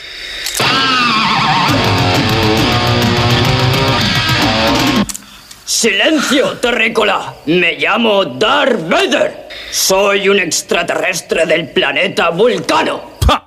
Y a partir de ahí, la petición. Tienes que conquistar al rey. ¿Cómo? ¿Cómo es eso posible? Sí, porque intentará recuperar la línea espacio-temporal. Sí, sé que esto de los viajes en el tiempo es lo que tiene. Sí, pero no hay otra, no hay otra. Martin McFly en medio de una historia que depende su vida de ella. Regreso al futuro. Se hace pasar por Darth Vader aprovechándose del traje antirradiación y de una casete de Van Halen. Sí, es Eddie Van Halen el que toca ese sonido que hemos oído tan estruendoso, sobre todo para un chico de 1955. Pero la historia insiste en esa época, en ese año. Se organiza un gran baile en el instituto y puede ser el momento clave en el que sus padres vuelvan, o mejor aún, se conozcan. Have to do to make you love me too?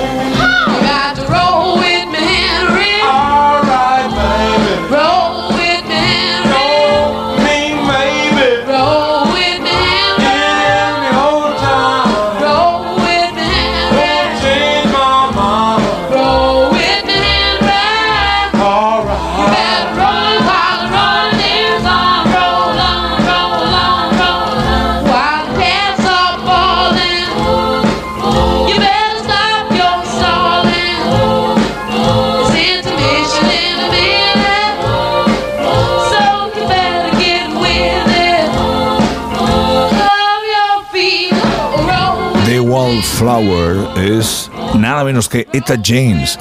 Estas musiquillas sirven también en la película Regreso al Futuro para ubicar la acción de los espectadores, ubicar la acción de los personajes.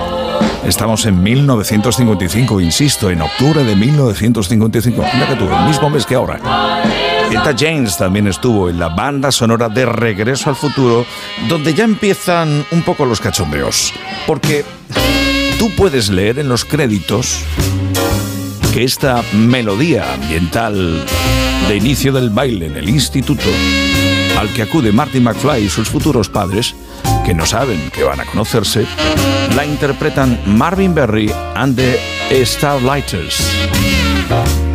Evidentemente la formación no existía como tal, se lo inventaron para la ocasión porque así lo indicaba el guion. Sigue escuchando y te cuento por qué.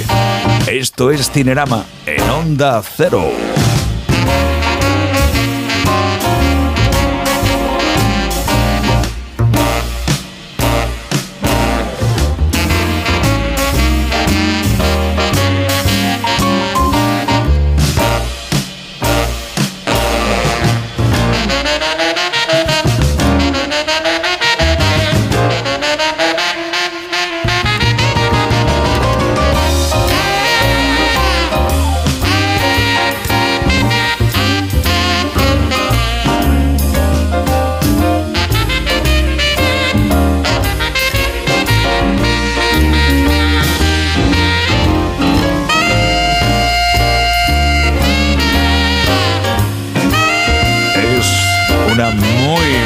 Pero que muy buena pieza de jazz. Night Train se llama. Está en la banda sonora de Regreso al Futuro, la primera parte, la de 1985. No te he dicho que hay un villano en la función. Bueno, es un chico que es un bestia, es el siempre el aprovechón. Y va contra el padre de Marty McFly. Marty lo ve, se da cuenta, y es su enemigo desde ese momento. Y en el baile, el enemigo. Sigue haciendo de las suyas. Es Thomas F. Wilson. Haciendo, intentando quedarse con la chica del papá de Martin McFly. Pero él ha trazado un plan. ¿Y dónde se va a comprobar que las cosas van a funcionar? Sobre todo en esta pieza lentorra. Es un clásico, ¿eh? Earth Angel, Will You Be Mine?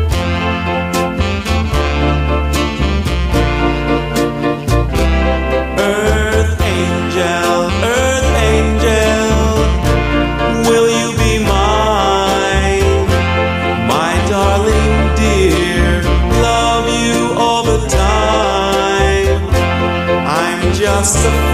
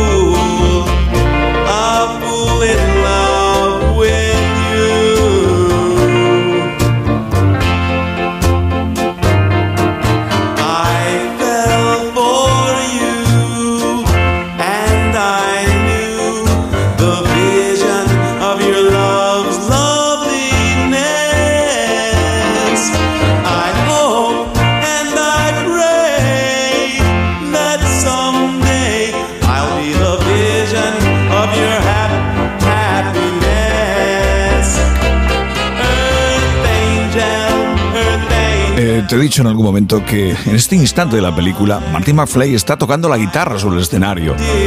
Que en el futuro le dijeron que no, que no iba a tocar con su banda en el baile del instituto. Pero aquí sí lo consigue.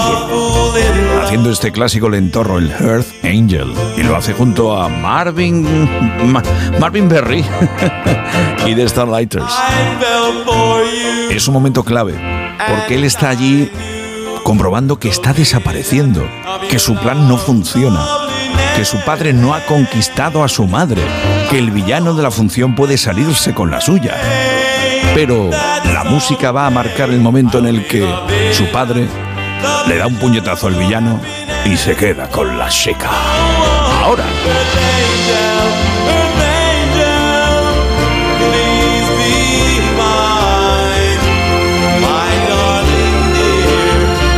Combinación de imágenes, la música, Marty McFly comprobando que ya no está desapareciendo. Te ha dado la clave de regreso al futuro. Pero hay un guiño más en la acción. Es Marty McFly, Michael J. Fox tocando el Johnny B. Good. Bueno, es un clásico antiguo, bueno, antiguo, antiguo de donde vengo. Es lo que dice en la película.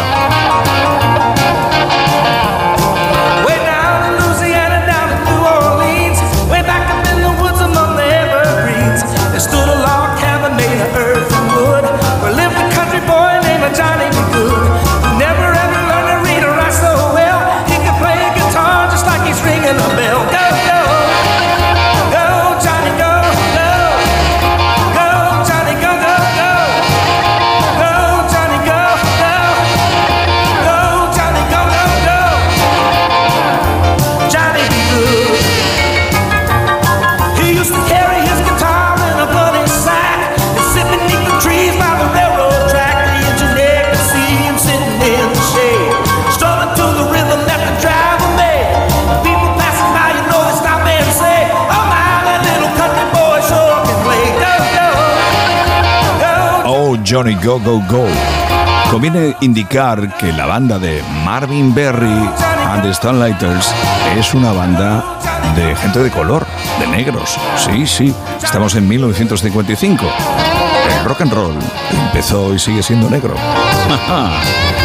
y ahora viene el guiño de por qué la banda la lidera Marvin Berry. Muy bien. Toca otra. Ah, no, debo irme. Vamos, hombre. Toca otra con mucha marcha. Algo con mucha marcha. Eso es. Bien. ah, Muy bien, esta pieza es antigua. Pero, bueno, digamos que es antigua de donde yo vengo. Bien, chicos, escuchad. Se trata de un riff en sí. Vigilad los cambios y no os perdáis.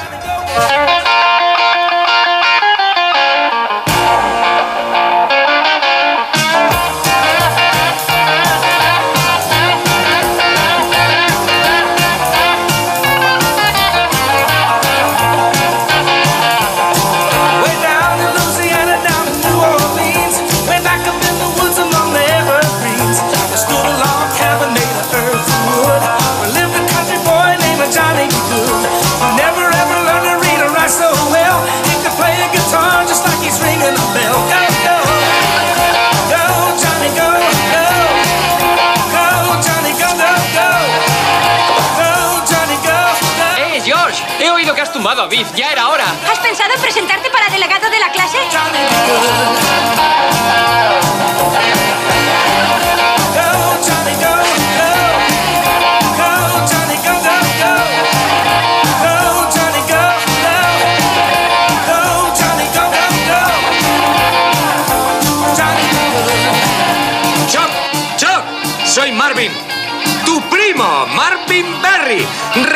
¿Recuerdas ese nuevo sonido que has estado buscando?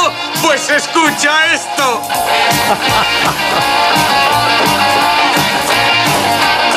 Ahí está el guiño.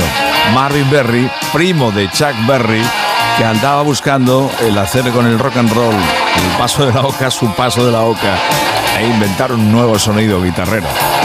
Y desmadrándose con la guitarra, ya que no lo pudo conseguir en 1985, como sí tocó en la fiesta del instituto de 1955, Michael J. Fox se lo estaba pasando pipa. Hablamos de una obra maestra de Hollywood, hablamos de una obra maestra del cine, que ha tenido múltiples reediciones y aniversarios. This October, the greatest time traveling adventure is back on the big screen. You built a time machine out of a DeLorean? And you fly! Hello! Great Scott! Marty McFly and Doc Brown return Wait, 21 gigawatts! for a whole new generation. Anything you do could have serious repercussions on future events. Es el sonido del tráiler americano del aniversario. De vuelta al futuro. Grande, grande. En esto es Cinerama.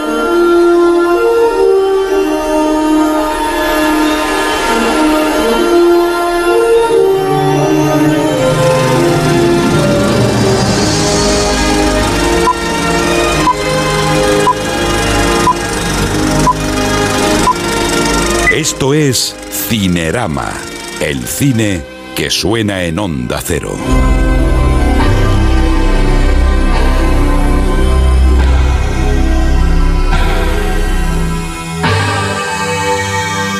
Y si había guiños en la primera, en la segunda, como estaba produciendo Spielberg, hasta teníamos un tiburón 23 en tres dimensiones. Sí, y Michael Jackson, de camarero de la cafetería de la función para el futuro.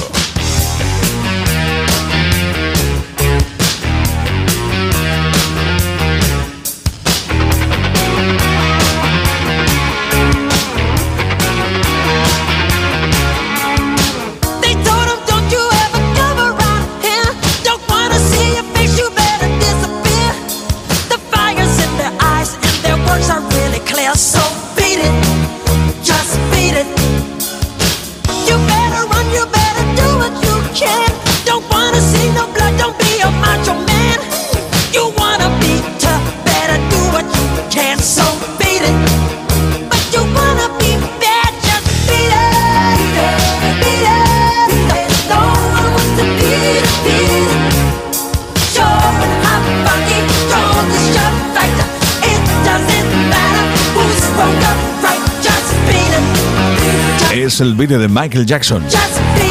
Y ya estamos en Regreso al Futuro 2, realizada por CMX en 1989. Repetían todos, bueno, no todos, había algunos cambios. El que hacía de padre de Marty McFly, Crispin Glover, ya no estaba. La chica había cambiado, ahora era nada menos que Elizabeth Shue y también tenía una pequeña aparición Elijah Wood. Ahí está la marca de Frodo. Regreso al futuro nos contaba cómo Marty McFly, aunque todavía le falta tiempo para asimilar el hecho de estar viviendo dentro de la familia perfecta, porque él ya había hecho en la primera parte algunos cambios para mejor, eh, sí, sí, gracias a su anterior viaje en el tiempo, no le queda ni espacio para respirar cuando su amigo Doc aparece de improviso con la máquina del tiempo, mucho más modernizada en ese DeLorean, e insta y viene del futuro a que le acompañen él y su novia a viajar en el tiempo, a viajar al futuro para solucionar un problema con la ley que tendrá uno de sus futuros hijos. Están metidos en la tremenda vorágine futurista y con todo lo que ello conlleva, el Hill Valley de 2015. Qué tiempos aquellos. Nos vendieron coches voladores y todo era automatizado. 2015, ¿eh? Ya hace tiempo, algún tiempo. La presencia de tales viajeros temporales va a causar un efecto mayor que el que iban a arreglar. Un almanaque deportivo y la posesión del secreto de la existencia de la máquina del tiempo por parte del siempre villano Biff Tannen serán los ingredientes que conjugarán una causa-efecto, ¿eh? causa-efecto en el pasado de la que de nuevo tienen que escapar y solucionar. Hasta hay líneas temporales distintas. El presente cambia el futuro y al revés. Bueno, hay un montón de viajes al pasado, al futuro, al presente, a otro presente. Menudo lío. ¿Recuerdas el futuro?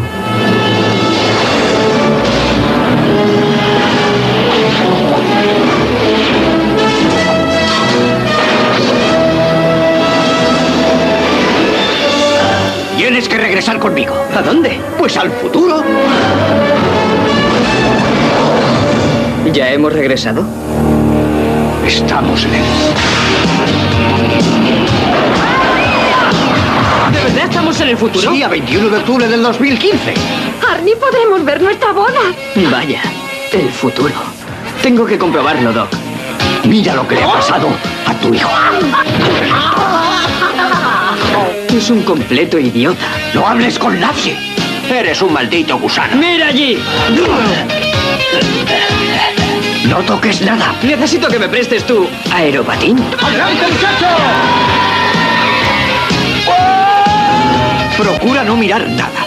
Yo no inventé la máquina del tiempo para ganar en el juego. No puedo perder. Inventé la máquina del tiempo para viajar en el tiempo. Doc, estoy de acuerdo contigo, pero ¿qué hay de malo en ganar unos dólares a la vez? La continuidad del tiempo se ha visto interrumpida y ha creado un 1985 alternativo. Se han producido algunos cambios. El infierno punk es tela. No, esto sigue siendo Hill Valley, pero no creo que el infierno sea mucho peor. Pero todos regresarán. ¡Largo de aquí! ¡Vamos! Biff. Hola, hola, ¿hay alguien en casa? Mamá, no puede ser tú. Estás tan cambiada. Michael J. Fox. Christopher Lloyd. ¡Dios santo! Michael J. Fox. De adolescentes, ¿verdad? Y Michael J. Fox. Mamá, ¿eres tú? Steven Spielberg presenta una película de Robert Zemeckis. Regreso al futuro.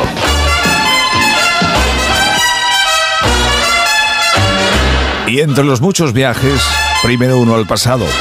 Perry Como sonaba en la radio con el Papa Los Mambo. Papa loves mambo. Mama loves mambo. Look at him sway with it, getting so gay with it, shouting olay with it. Wow. Papa loves mambo. Papa loves mambo. Mama loves mambo. Mama loves mambo. Papa does great with it, swings like a gate with it. He loses weight with it. Now he goes to. She goes fro. He goes fast. She goes slow. He goes left. She goes right. Papa's looking for Mama, but Mama is nowhere in sight. Papa loves mambo. Papa Los Mambo. Bueno, en esta segunda entrega de Regreso al Futuro, eh, digamos que los villanos casi se hacen con toda la función. Cuando hemos oído el sonido del tráiler sobre la madre de Martin McFly, es que se había operado las tetas. Eran enormes. Su padre no está en la función. Y no te cuento, no te destripo más. Como Como digo, hay distintas líneas espaciotemporales en este regreso al futuro 2. Hay músicas que nos llevan a 1955, pero también nos llevan mucho más allá, a 2015 y a 1989. Él es Sammy Hagar. Se encargó del tema de la película I Can Drive 55.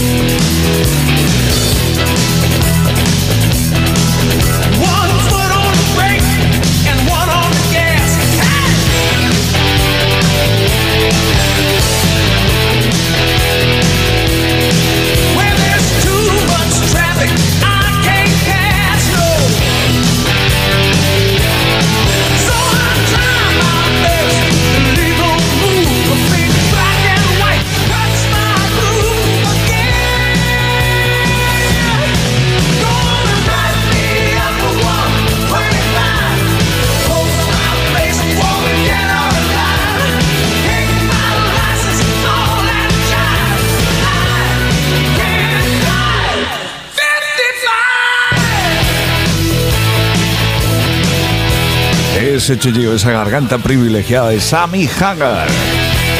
Ya en esta época estaba enrolado, bueno, casi terminando su enrole con los Van Halen. I Can Drive 55 de la película Regreso al Futuro 2. Pero, ¿sabes que se rodó Regreso al Futuro 2 y Regreso al Futuro 3 a la vez? No pararon en ningún momento. Y lo hicieron muy bien. Se convirtieron en éxitos de taquilla. La familia McFly todavía iba a dar dando más dólares por doquier. Howdy Doody Theme es este.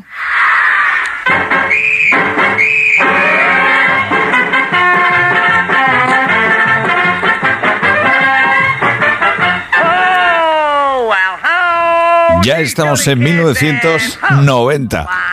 Regreso al futuro 3 llegaba a las pantallas de la mano de Robert Zemeckis y todo el plantel artístico anterior. ¿Y dónde íbamos a parar? No a 1955, no, ni a 2015, no, no, no. Nos íbamos a la época del oeste. Oye, ¿estás seguro de que este vestuario es el típico, Doc? Desde luego. ¿Es que no has visto ninguna película del oeste? Claro que he visto, Doc. Pero Clint Eastwood nunca iría con esta pinta. ¿Clint qué? Los nuevos tiempocircuitos ya se han calentado. Activaré los circuitos. Te envié la carta el 1 de septiembre, así que te enviaré al día siguiente, miércoles 2 de septiembre de 1885, 8 de la mañana. A mí me matan el lunes 7. Tienes cinco días para localizarme. Trabajé como herrero, así que debía tener una herrería en algún sitio. Lo que tienes que hacer ahora es conducir el vehículo temporal directamente hacia esa pantalla y acelerar hasta 140 por hora. Un momento. Si me lanzo hacia la pantalla, me estrellaré contra esos indios. Marty, tienes que pensar en cuatro dimensiones. En el instante que te traslades al año 1885, esos indios desaparecerán. ¡Qué bien! Buena suerte. Por la cuenta que nos trae. Nos veremos en el futuro. ¿Será en el pasado? Exacto.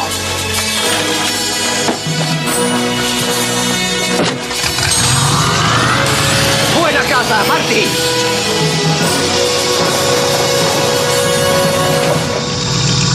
¿Estás listo? ¡Listo! ¡Allá va! Cayo Silver.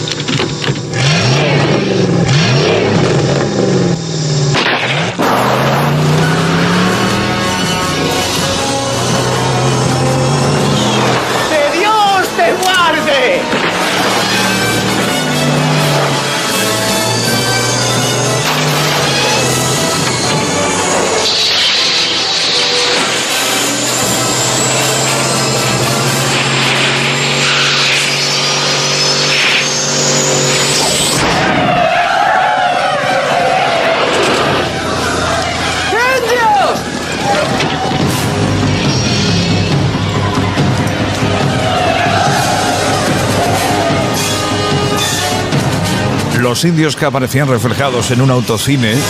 Estamos en 1955. Marty McFly se ha vuelto a meter en el DeLorean, en la máquina del tiempo, Y si estaban pintados en una pantalla, ahora los tiene delante. Estamos en 1885, en la época del salvaje oeste. Ahí es donde se van a vivir las últimas aventuras de Marty McFly. ¿Y quiénes fueron los encargados del tema central? CC Top, los ZZ Top y este Double Back, doble vuelta.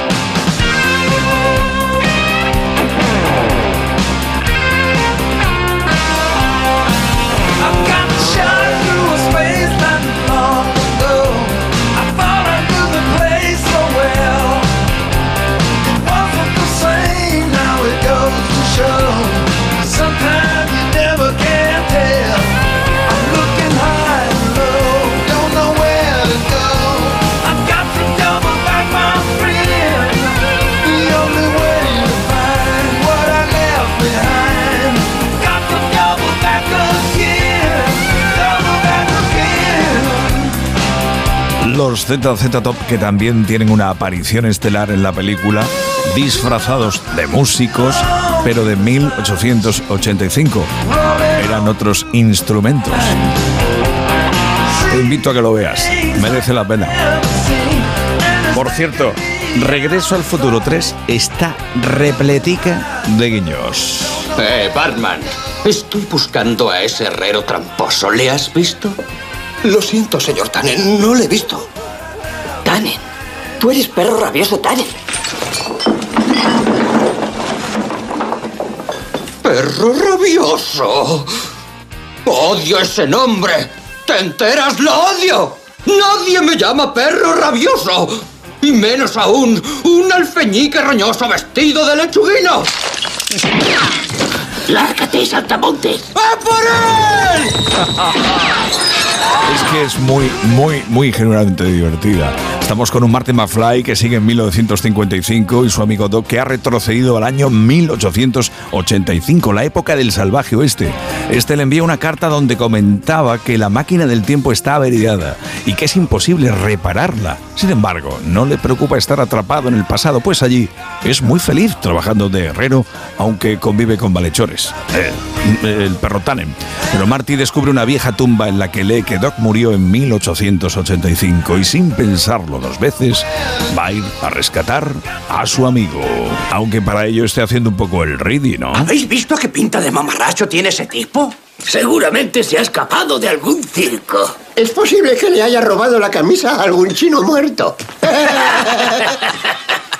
¿Desea alguna cosa, forastero? Bueno, tomaré agua fría. ¡Agua fría! Ah, Si quiere agua tendrá que tirarse de cabeza al abrevadero de caballos que hay fuera.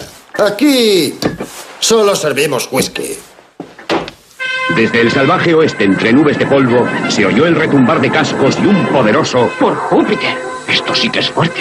¡Indios! Este verano, Marty y Doc regresan otra vez para vivir su mayor aventura. Doc vive en el pasado, ¡No lo intentes, Tannen! pero está a punto de pasar a la historia. ¿Y a esto le llamas tener futuro? Voy a regresar a 1885 para traerte a casa. Es la última redada. Es la última entrega de Regreso al Futuro. Se ha hablado mucho de que haya una cuarta entrega. Hay un montón de trailers hechos por fans en YouTube, pero por el momento no hay nada. Alguna aparición en programas de televisión norteamericanos y el recuerdo de un montón de guiños. Tú no eres Amos McFly, pero te le pareces. Sobre todo con ese estúpido tapacalvas.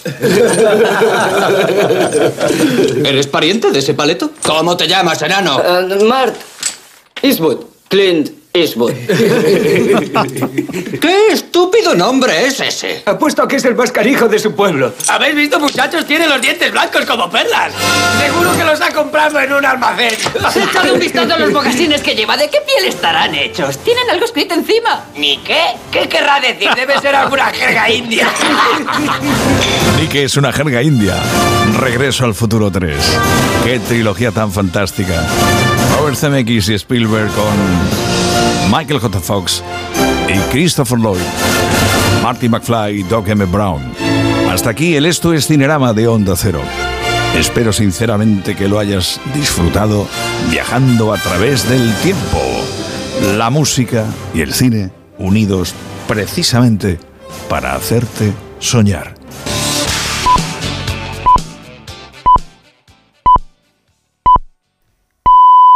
Son las 5, las 4 en Canarias.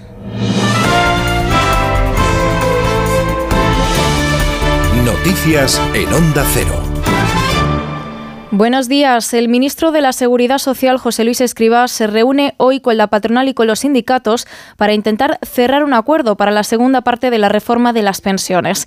Escrivá va a poner sobre la mesa una nueva propuesta sobre el periodo de cómputo, principal escollo hasta ahora en las negociaciones. Cuentan hoy el país y la vanguardia que lo que el ministro plantea es dejar que el propio jubilado elija cómo se calcula la cuantía de su pensión. Y tendrá dos opciones. Calcular la prestación teniendo en cuenta las cotizaciones de los últimos 25 años o de los últimos 29 y en caso de elegir la segunda opción, el jubilado podrá excluir los dos peores años de cotización. Según Servimedia, el PSOE da ya por cerrado el acuerdo con Unidas Podemos sobre este asunto, aunque desde la formación morada señalan que quedan todavía algunos flecos. Escriba asegura que la Comisión Europea ha aceptado ya su propuesta y confía también en el visto bueno del Parlamento. Sí, confío. Yo creo que lo que vamos a, a presentar yo creo que responde a, a- a lo que hemos eh, nosotros constatado que, que era necesario en torno de construir un, un consenso suficiente. ¿sí? Esta segunda parte de la reforma de las pensiones es uno de los compromisos que el Gobierno adquirió con la Unión Europea para recibir el cuarto pago de los fondos europeos. Bruselas flexibilizará el marco de ayudas de Estado para permitir que los 27 puedan igualar las subvenciones que otros países ofrecen a las empresas. El objetivo es evitar la fuga de compañías. La Comisión Europea responde así al plan de Estados Unidos de subvencionar a la industria de tecnologías verdes con más de 300 millones de euros. Un plan que en Bruselas preocupa porque creen que podría desviar inversiones europeas a Estados Unidos. Este será uno de los asuntos centrales de la reunión que van a mantener hoy en Washington Joe Biden y la presidenta de la Comisión, Ursula von der Leyen. Según filtraban ayer fuentes cercanas a la negociación, las partes podrían anunciar hoy mismo un acuerdo para que las compañías de tecnologías verdes de la Unión Europea puedan beneficiarse de los subsidios estadounidenses. Después de más de 700 rebajas de penas a agresores sexuales y de más de 70 escarcelaciones, según datos del Consejo General del Poder Judicial, el fiscal general del Estado, Álvaro García Ortiz, ha dictado este jueves una circular en la que recuerda que, por regla general, el criterio de la Fiscalía será apoyar que se mantengan las penas a agresores cuando la condena impuesta con la legislación anterior esté dentro de la horquilla actual. De esta forma, el Ministerio Público insta a los fiscales a recurrir a algunas de esas rebajas de pena que se están dictando. Más asuntos. La agresión sexual grupal a una niña de 11 años en un centro comercial de Badalona fue grabada y difundida a decenas de alumnos del instituto en el que estudia uno de los presuntos agresores y también el hermano de la víctima. Fue este último, al ver el vídeo, quien preguntó a su hermana qué había pasado y entonces ella, un mes después de la agresión, denunció lo ocurrido. De entre todos los alumnos que recibieron el vídeo, solo uno alertó al centro. El presunto agresor que estudia en ese instituto es menor de 14 años, por lo que es inimputable. Los Mossos han identificado además a la persona que había estado enviando amenazas de muerte al hermano de la víctima por denunciar los hechos. La ministra de Igualdad, Irene Montero, saca pecho de las políticas feministas impulsadas por el Gobierno de España, incluyendo a las personas trans y LGTBI en su agenda. Lo ha hecho desde la sede de Naciones Unidas en Nueva York, a donde ha viajado para participar en la reunión de la Comisión de la Condición Jurídica y Social de la Mujer. Montero ha defendido el movimiento feminista como el motor de los avances democráticos. Ha hecho hincapié en la necesidad de erradicar la violencia política contra las defensoras de los derechos humanos y ha pedido incorporar la perspectiva de género a las tecnologías y la economía. Necesitamos una economía feminista, digitalización e innovación tecnológica que sirva para la disminución de las desigualdades y la redistribución de la riqueza y mucha educación en igualdad.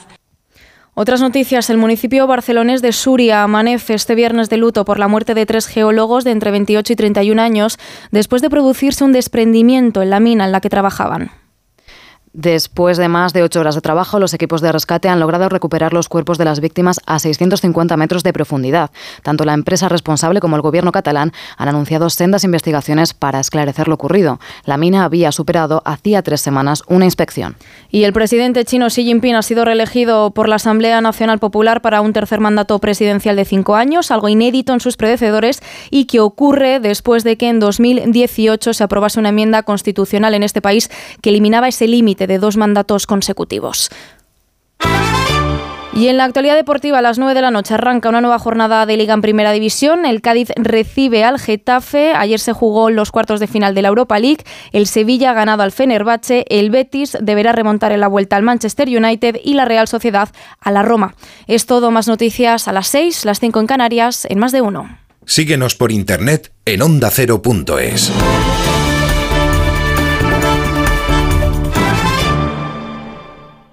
En Onda Cero hemos vivido un momento histórico para el deporte español.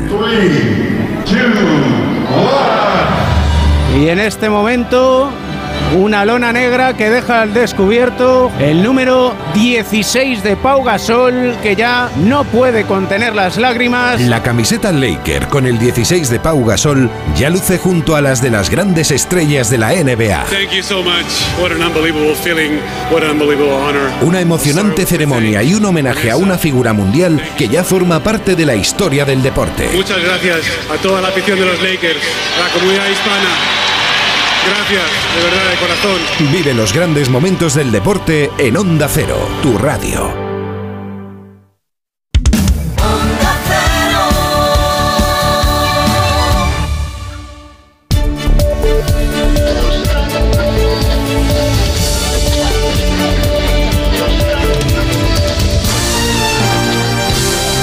Y en la radio, en Onda Cero, sigue el No Son Horas, pero edición Buenos Días con Gema Ruiz.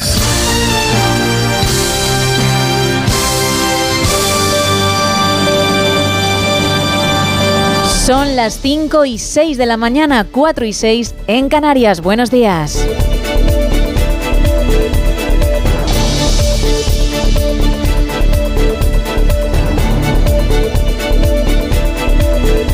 Hoy hablaremos con Raúl Shogun de los Pitufos, que esta semana han cumplido 65 años. Es viernes, sí, día de nuestro DJ Sergio Monforte con su canción para mover los pinreles. Una sección que comenzó desde lo más bajo y ahora es una de las mejores de la radiodifusión española.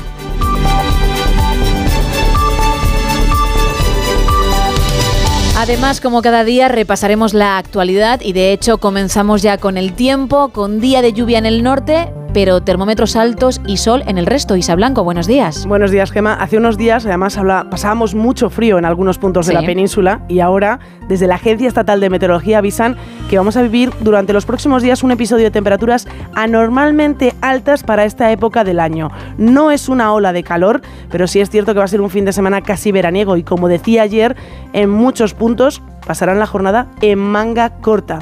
Va a ser un viernes que empezará con cielos nublados, pero a partir del mediodía disfrutaremos de una jornada soleada, excepto en Galicia, donde incluso a primera hora de la tarde se podrían dar unas precipita- precipitaciones débiles en el oeste gallego. Hoy el paraguas y el chubasquero lo podemos dejar tranquilamente en el coche o en casa porque no será necesario. Pero aunque hablemos de día soleado y de mejores temperaturas, hay que seguir atentos a los avisos activados en la web de la EMET, porque una jornada más, el gran protagonista es el viento. Tanto las costas del Cantábrico como la gallega tiene avisos por fenómenos costeros y en Aragón, oeste de Cataluña, Comunidad Valenciana, este andaluz y Murcia, el viento será muy intenso con rachas que van a alcanzar los 80 kilómetros por hora.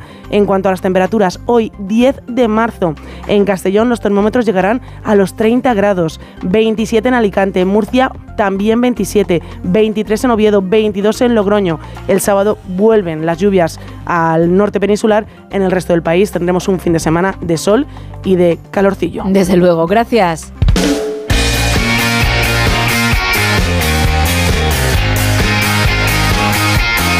Cómo viene hoy la información deportiva? Ana Rodríguez, buenos días. Hola, ¿qué tal? Buenos días. Mala noche la de ayer para los equipos españoles en Europa. Tan solo ganó el Sevilla 2-0 al Fenerbahce en esa ida de los octavos de final de la Europa League con los goles de Jordán y de Ocampos. El propio Jordán hablaba así sobre su gol y su dedicatoria. Se lo dedico sobre todo a mi mujer porque ha sido una semana dura para nosotros, ella lo sabe, por situaciones, por molestias que tengo, porque me pongo insoportable y, y tiene un mérito terrible de aguantarme. Y, y nada, se lo dedico a ella, a, a mi hija Julia, a mi hijo Joan y a toda mi familia.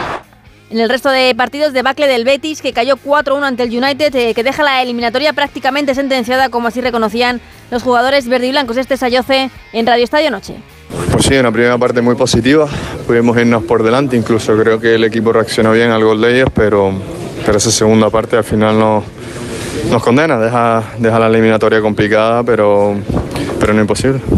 Derrota también de la Real Sociedad 2-0 ante la Roma en un partido en el que Imanol, entrenador Donostierra, dijo directamente que esos encuentros les quedan grandes. Y en la Conference League, el Villarreal empató en Bélgica, empate a uno ante el Anderlecht. La vuelta de todos estos encuentros el próximo jueves. Además, esta noche comienza una nueva jornada de liga en Primera División con el partido a las 9 entre el Cádiz y el Getafe, importante para la zona baja de la clasificación. Y la liga ha denunciado a la policía el intento de compra de un partido en el año 2017, algo que reconoció uno de los jugadores ayer, Adai Benítez, ex del Girona, en un programa de radio. Y en baloncesto, partido de Euroliga jugado anoche, victoria del Real Madrid 95-91 ante Valencia Basket. Hoy a las 7 menos cuarto, Fenerbahce Barcelona y a las 8 y media, Basconia Mónaco. Gracias, Ana. Son las 5 y 10 de la mañana, 4 y 10 en Canarias. Vamos hasta onda0.es.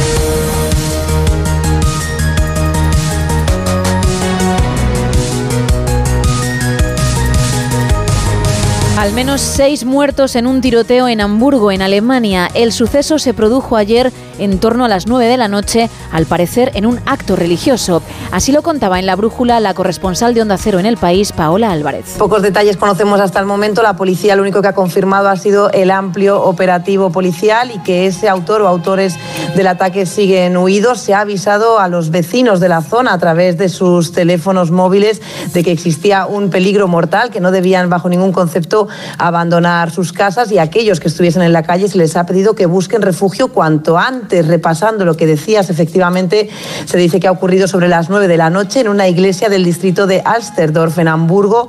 Algunos medios hablan de que podría ser un centro de testigos de Jehová. Los medios hablan hasta ahora de al menos esos seis fallecidos. También se habla de dos heridos que podrían estar en estado muy grave. Se desconocen aún detalles o posibles motivaciones de este ataque. Como decimos, parece que él o los atacantes siguen huidos. En estos momentos todas las hipótesis siguen abiertas. A esta hora la policía sospecha que uno de los fallecidos podría ser el autor de los disparos. Y Bruselas da luz verde a la reforma de pensiones de Escribá. El ministro de la Seguridad Social anuncia que ha llegado a un acuerdo y ha convocado hoy a mediodía a los agentes sociales para trasladarles la propuesta que dice garantiza la sostenibilidad del sistema. Caridad García. Desde mediados de diciembre no hay reuniones oficiales y han pasado ya dos meses y medio del plazo comprometido con Bruselas. Los agentes sociales pidieron al ministro que no les llamase hasta avanzar en su negociación con quien realmente debe validar esta reforma. Bruselas y los grupos parlamentarios. Sí, confío. Yo creo que lo que vamos a, a presentar yo creo que responde a, a, lo que hemos nosotros constatado que era necesario en torno de construir un, un consenso suficiente. ¿sí? El periodo de cómputo es el elemento central y el más polémico. Asegura Escribá que se trata de atender a las carreras irregulares y sobre todo de ofrecer una alternativa a la reforma del Partido Popular que dice solo quería recortar la pensión de jóvenes y mayores.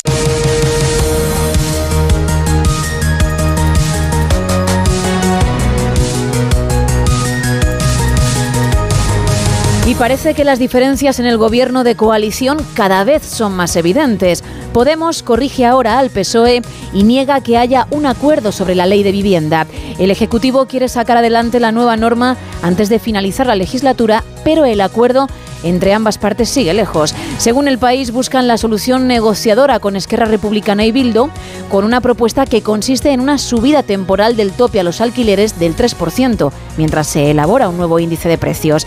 La parte socialista insiste en que hay muy poco que cerrar en la normativa, de hecho habla de un acuerdo que puede cerrarse en horas, pero Podemos asegura que no existe un pacto inminente. Y la RAE pone fin al debate, ratifica por unanimidad el uso de la tilde en solo en determinados contextos. Los académicos afrontaron ayer un pleno en el que se debatió el uso del signo ortográfico en este adverbio y se aprobó lo mismo que ya se había dicho la semana pasada, que se usará solo cuando haya ambigüedad y que es obligatorio no usarlo cuando no exista. La noticia ha sido acogida como una gran victoria por multitud de escritores, lectores y también académicos y me incluyo entre los que vitorean la decisión.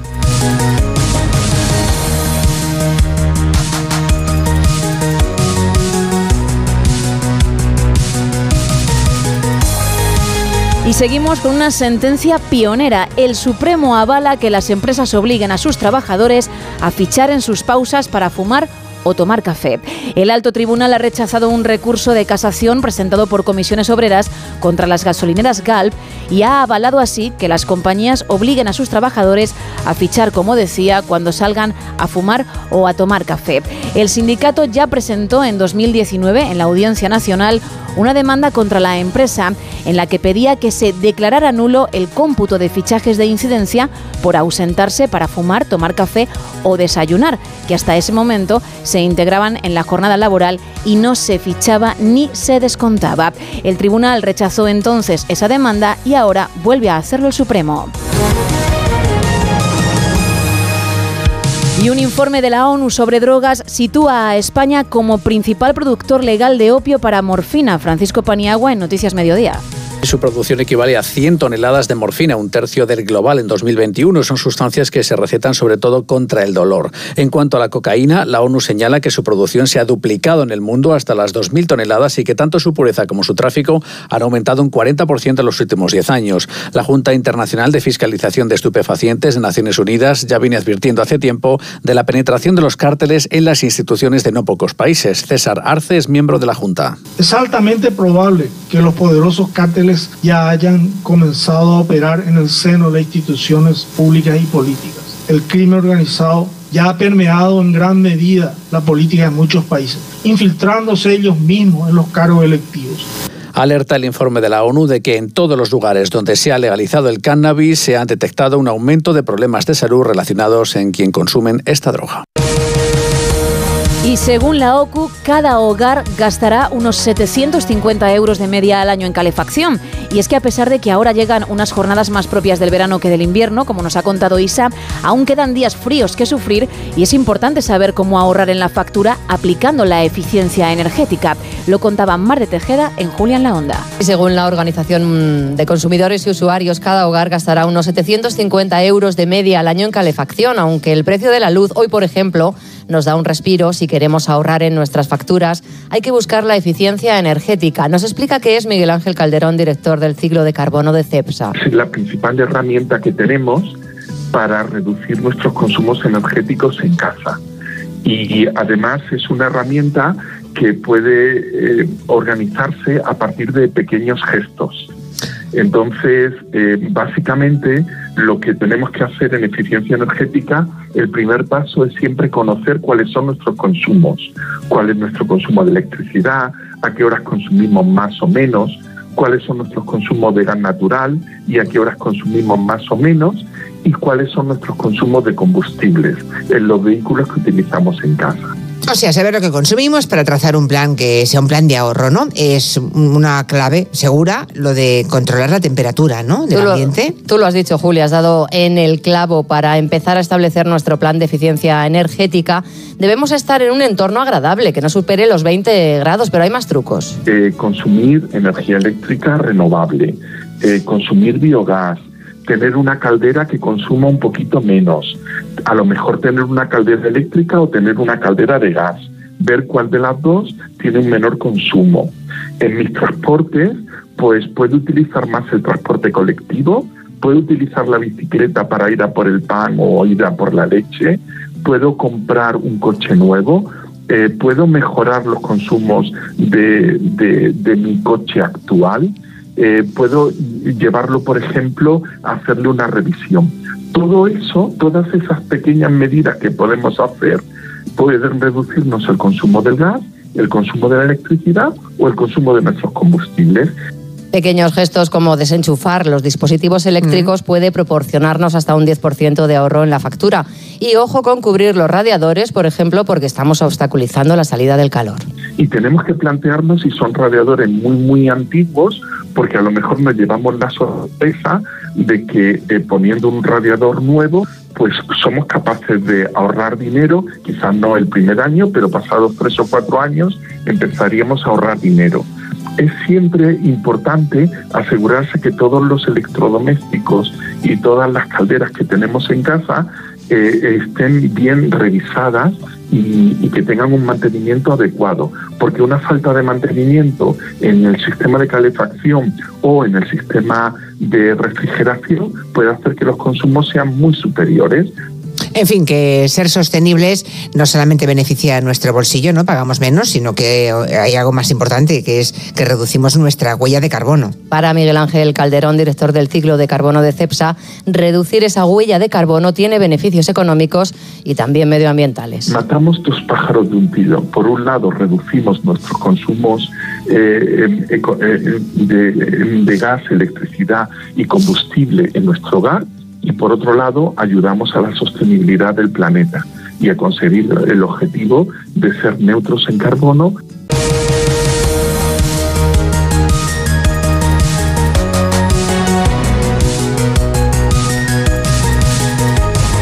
Y terminamos con un nuevo descubrimiento, un misterioso túnel en la gran pirámide de Keops, en Giza, del que hablaron en La Rosa de los Vientos con el egiptólogo y arqueólogo Tito Vivas. El túnel, eh, por lo que comentaron ya finalmente tras la rueda de prensa y demás, ahora se estima o ya se estima que tiene unos nueve metros de profundidad y, eso sí, unos dos, dos y medio de, de ancho. Eh, este túnel tiene varias peculiaridades. Lo primero, ¿dónde aparece? Porque aparece, digamos, en la puerta de entrada, en la puerta principal de acceso a, la pirámide de Keops. Teniendo en cuenta una cosa muy curiosa, y es que la, pirámide de Keops, como cualquier otra pirámide o como toda tumba, eh, no está construida para entrar en ella. ¿no? Siempre hablamos de la, de, la, de la entrada o del acceso a la pirámide cuando yo creo que deberíamos hablar de la salida, la salida de la pirámide, porque si tiene alguna función a estos corredores, son eh, esa función es la de facilitar que el alma del difunto salga de la pirámide, ¿no? Y, eso explicaría los ángulos de inclinación y demás. Bueno, pues este túnel o este espacio o esta cavidad o esta habitación se ha encontrado detrás de esa salida principal o entrada principal, como la queramos llamar, a la, a la gran pirámide. Eh, por tanto, forma parte del complejo de, túneles y cavidades que ya se conoce hasta la fecha. Simplemente hay que añadirle una más. Ahora sí, ¿cuál es realmente la función de, esta, de esta habitación o de esta estancia? Si habéis visto las fotografías o la gente ha podido ver las fotografías eh, que se han hecho públicas o el vídeo que se ha hecho público, es, un túnel muy, muy extraño, eh, no solamente por la, por la disposición, sino porque tiene una serie de, características que lo hacen peculiar. El primero es que tiene el techo formado a dos aguas, como si fueran eh, un triángulo, con dos piedras que se han apoyado formando un, un triángulo. Y la segunda característica es que ni suelo, ni paredes están perfectamente pulidos ni están tallados. Con lo cual recuerda mucho a esos, eh, esas cámaras de descarga, llamadas cámaras de descarga, que tiene la cámara funeraria principal del rey por encima y que se llaman cámaras de descarga porque se supone que están hechas para aliviar el peso. Por lo tanto, lo interesante de este descubrimiento es que quizás lo que esté apuntando eh, sea no el propio hecho de que, lo, de que el agujero o la cavidad importante sea esta, sino la que pueda estar por debajo de esta. Y yo creo que eso es verdaderamente la gran pregunta. ¿Hay algo más por debajo de este agujero? Y si hay algo más, eh, bueno, pues si forma parte como de, lo que sería el acceso principal eh, de los túneles que conocemos hasta la fecha.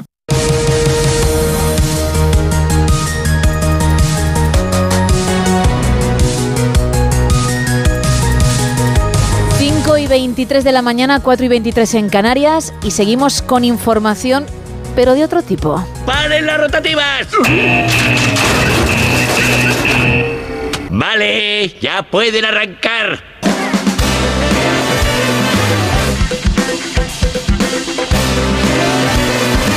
De otro tipo, pero muy interesante. Por ejemplo, para empezar este viernes 10 de marzo, ¿me equivoco? No, no te equivocas en absoluto. Una información muy interesante. Hoy traigo leyes absurdas. Sí, fíjate, tengo que decirte, voy a parar, ¿eh? Que me ha sorprendido mucho a micro cerrado cuando me has dicho, en datos absurdos traigo, y no me has llegado a decir mucho más, ¿no? Pero yo he pensado, ¿por qué dice datos absurdos y yo digo datos curiosos? Bueno. Así trata a las secciones, es el respeto que le da. Son datos curiosos muy absurdos. Ahora lo entiendo porque me hablas de leyes. Bueno, cuéntame. Son normas muy extrañas que pertenecen al pasado, pero nunca se han actualizado, por lo tanto, siguen vigentes.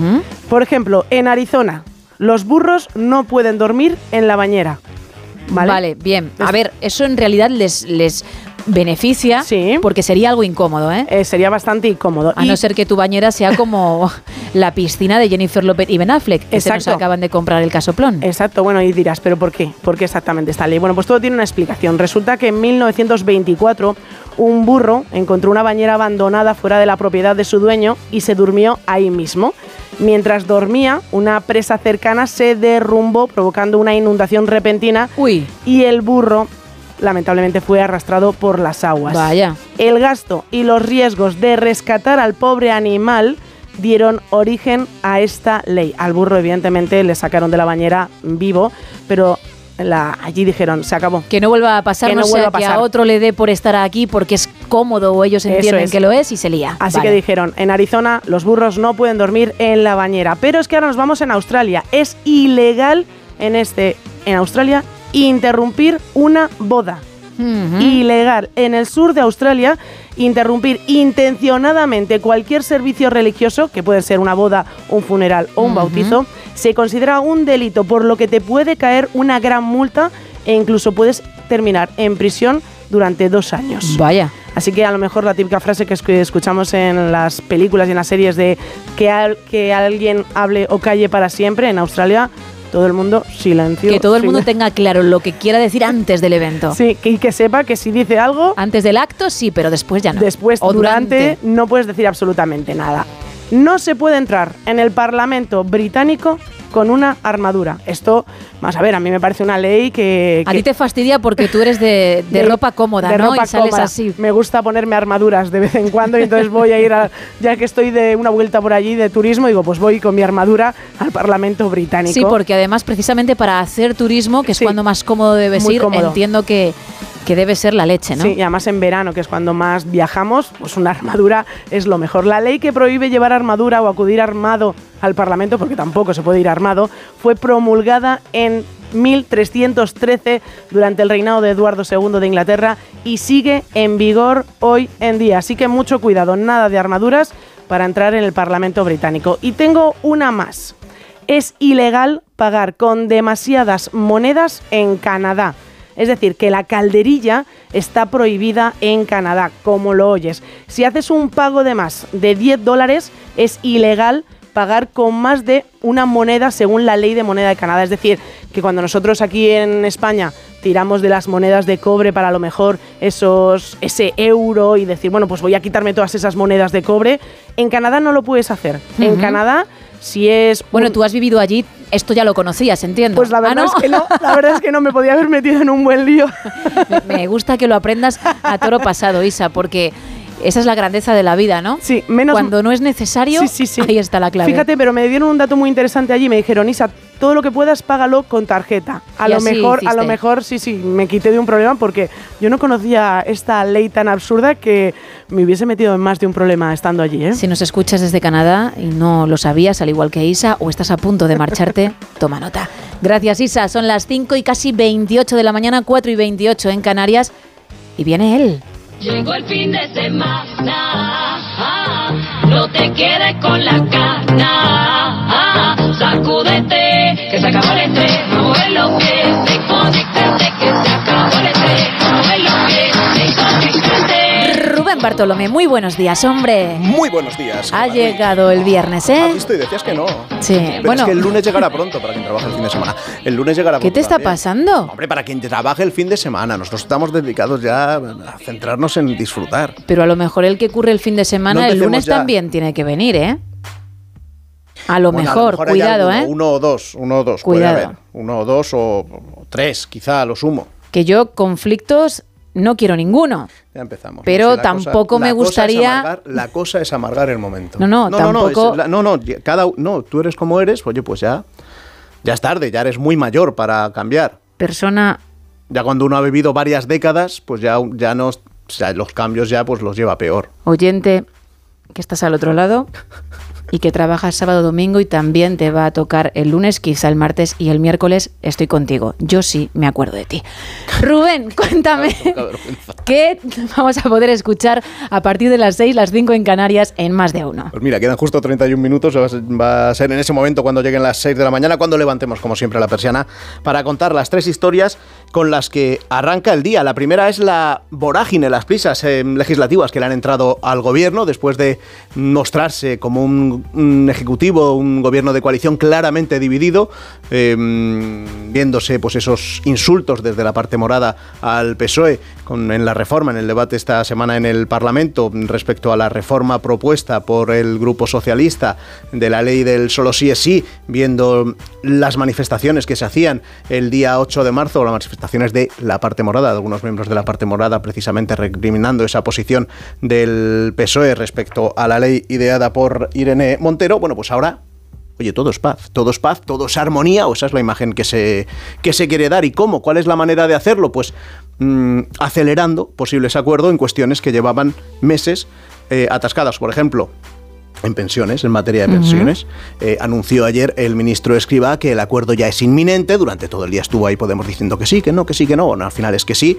Em, se explica ya eh, hoy en los diarios algunos detalles de la parte más mm, engorrosa de este asunto, que es cómo se iba a hacer el cómputo para calcular las pensiones. Ahora mismo está en 25 años y mm, la propuesta inicial de Escriba era aumentarlo a 30 y que se pudiera elegir entre o descartar los, los dos eh, peores años eh, cotizados, bueno, pues la propuesta que ha contado con el acuerdo y con el apoyo de Podemos y también dice el ministro de Bruselas es que cada uno pueda elegir.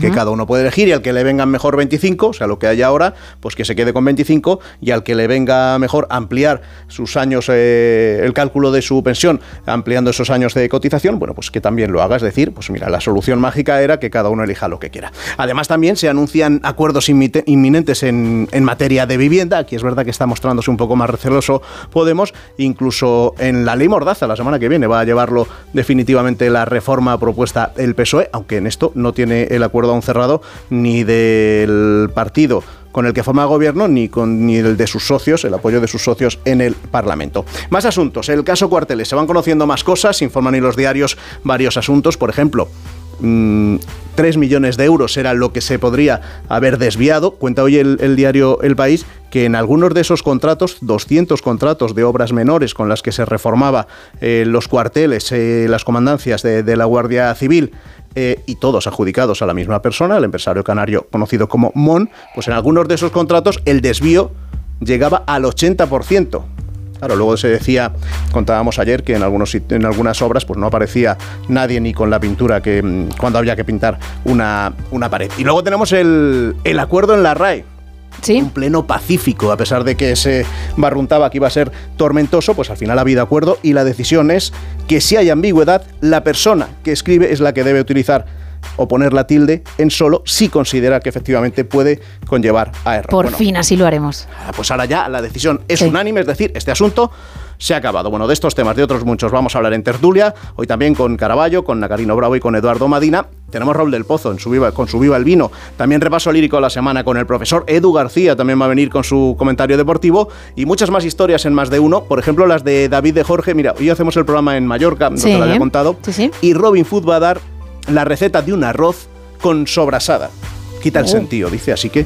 Qué que bomba, estar- pero qué buena pinta también, ¿eh? Hombre, hay que alimentarse, hay que alimentarse. Di que sí. Mira, para historias con mayúsculas, la cultureta hoy con Amón, Belmonte, del Molino Altares y Vigalondo, hablando del escritor Robert Graves, autor de, de novelas históricas como Yo Claudio, y que vivió y murió en la isla de Mallorca, y por supuesto algo se dirá también en la cultureta de los Oscars. Se entregan el domingo, todo a la vez en todas partes, lidera las nominaciones con 11, e historia la película tiene y mucha. Pues gracias, Rubén, que pases un buen fin de semana y nos escuchamos el lunes. Lo mismo te deseo que disfrutes a pesar de ese pesimismo que llevas dentro. Gracias, haré lo que pueda. 5 y 33, 4 y 33. En Canarias, seguimos.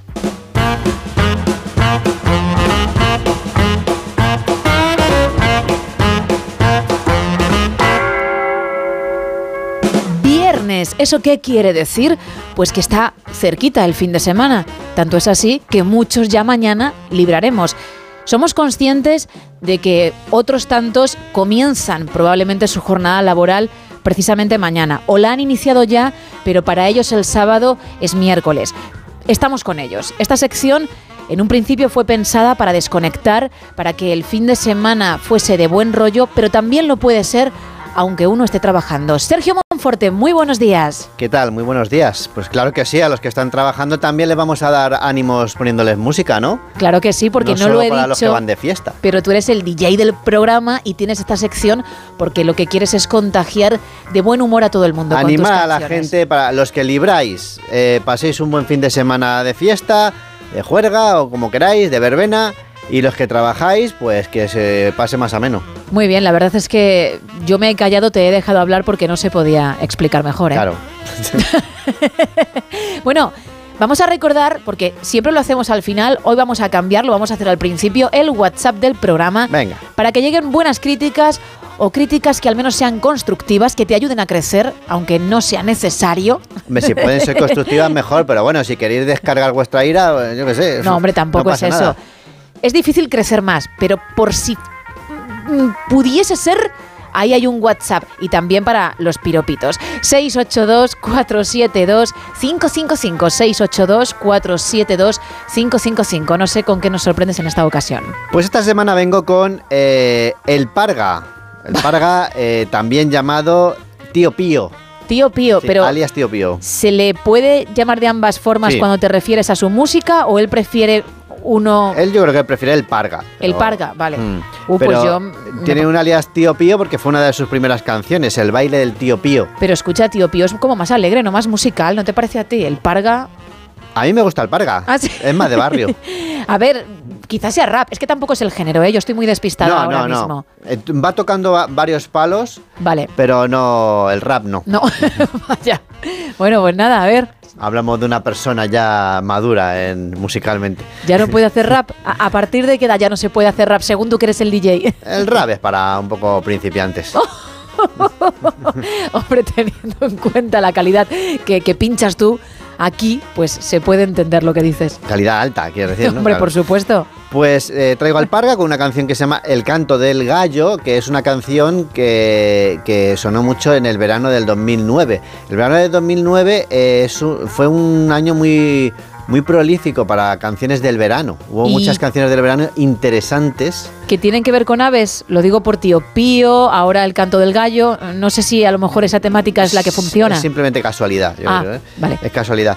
Eh, ¿Quién es el Parga? Vamos a, vamos a ver primero quién es. Pues él se define como cantante, actor, humorista, con atracciones eh, y, y conciertos. O sea que. Ah, tiene atracciones, va a- con ferias por ahí también. Abierto a contra- Yo creo que se refiere a otra cosa, actuaciones. Ah, vale. Pero él le llama a- atracciones. Digo, igual te pone el pulpo o el saltamontes ahí o los coches de choque si es necesario. Yo creo que se refiere a actuaciones. Pero bueno. Vale.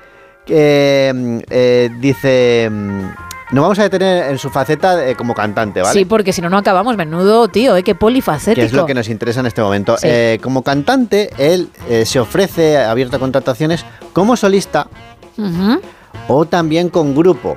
Vale. Dice, ¿de qué depende? Pues depende del presupuesto. Hombre, lógicamente hay que pagar también al del bajo, O al sea, de la tú- guitarra. Tú te pones en contacto con él y, y te va a ofrecer que, ¿cómo quieres que vaya? ¿Como solista? Pues voy. Eh, como grupo. Ahora, eso sí, te avisa, como grupo son nueve personas.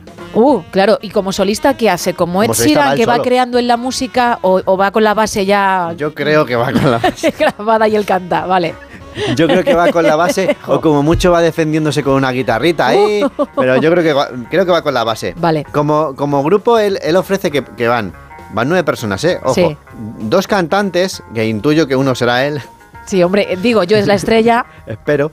Un, un batería, Sí, un bajista, un guitarrista, va hasta ahí bien. un trompetista, o sea, uno que toca la trompeta, Vale. dos bailarinas Bueno, performance, me parece bien también. y el noveno quién es y esto es que me ha encantado, ¿eh? A ver, el utillero. Técnico de sonido. Bueno, bueno, producción mm, de, de Grammy ya, ¿eh? Y yo le tengo que agradecer al, al Parga que, que se acuerda de, De la figura importante. de mi profesión. ¿Vale? Evidentemente, no por- somos, no porque si somos no, muebles. No, no, claro que no. No te pongas a llorar. Ent- Entonces el Parga dice, yo voy, pero yo voy con mi técnico de sonido. ¿eh? Es, es parte del grupo. Es que es importante que haya una confianza con ese técnico de sonido que sabe lo que tú quieres, Claro. que sabe lo que le vas a pedir para y, que la cosa quede bueno, bien. Que incluso pues, le puede gritar. ¿sabes? De verdad. Hay confianza. No, hombre, pero- Súbeme la voz. no, no me oigo. Claro, le puede decir no me oigo o incluso el técnico dar ideas, que a lo mejor también forma parte del espectáculo y hay mucho de él ahí. Puede ser hasta su manager, el técnico. Claro, ya que se pone. Eh, ¿Qué más? Bueno, son total nueve, vamos en la Kelly Family, ¿eh? o sea, hay que pagarles a todos. Sí. Por Entonces, eso mm, seguramente haya menos actuaciones de los nueve que de uno. Vamos a ir ya al grano. Vale. Eh, el canto del gallo, Sí. canción que se presentó como canción para el verano 2009. Vamos a ver de qué trata. Venga.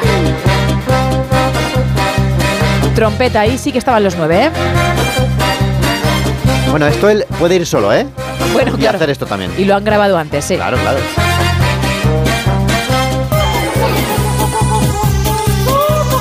Ahí está el gallo. Buen efecto, ¿eh? Muy bueno. Técnico de sonido ahí efecto. Gran técnico. Incluso lo está haciendo el propio técnico, ¿eh?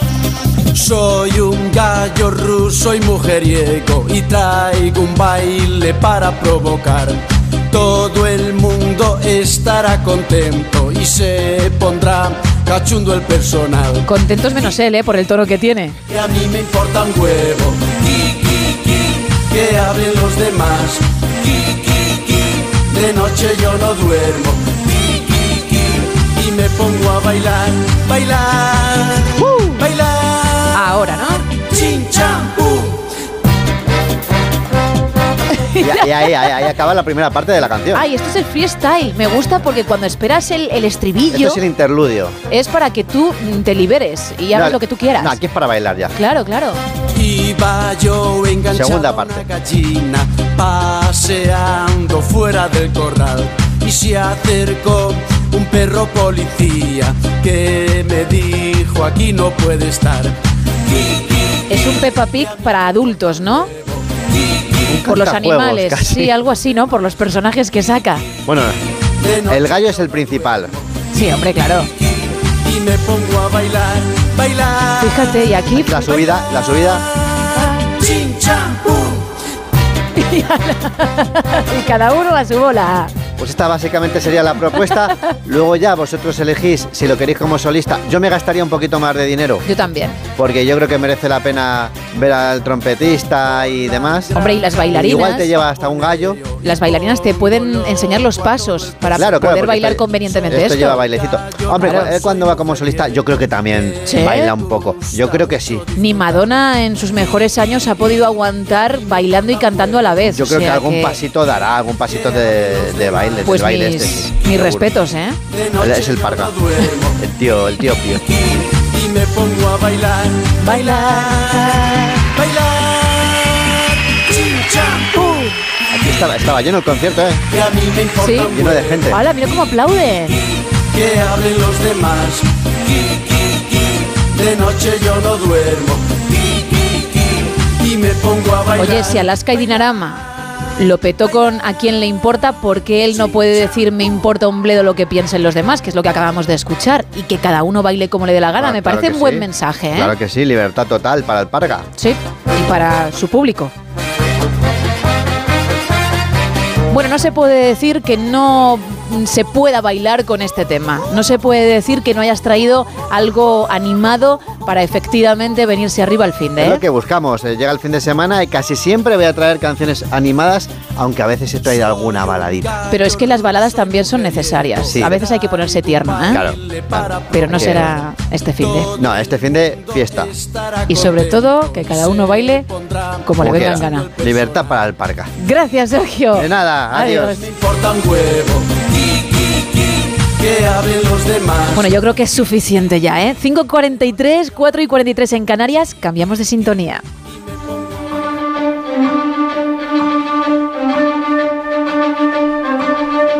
Porque me está esperando él, Raúl Shogun. Muy buenos días. Buenos días, ¿cómo estamos? Muy bien, además hoy vienes con algo que me encanta porque yo he sido más de la serie de dibujos animados, no del TVO, del cómic, pero es que son unos personajes, creo además que en un principio eran secundarios y de repente se ganaron el corazón de todo el mundo.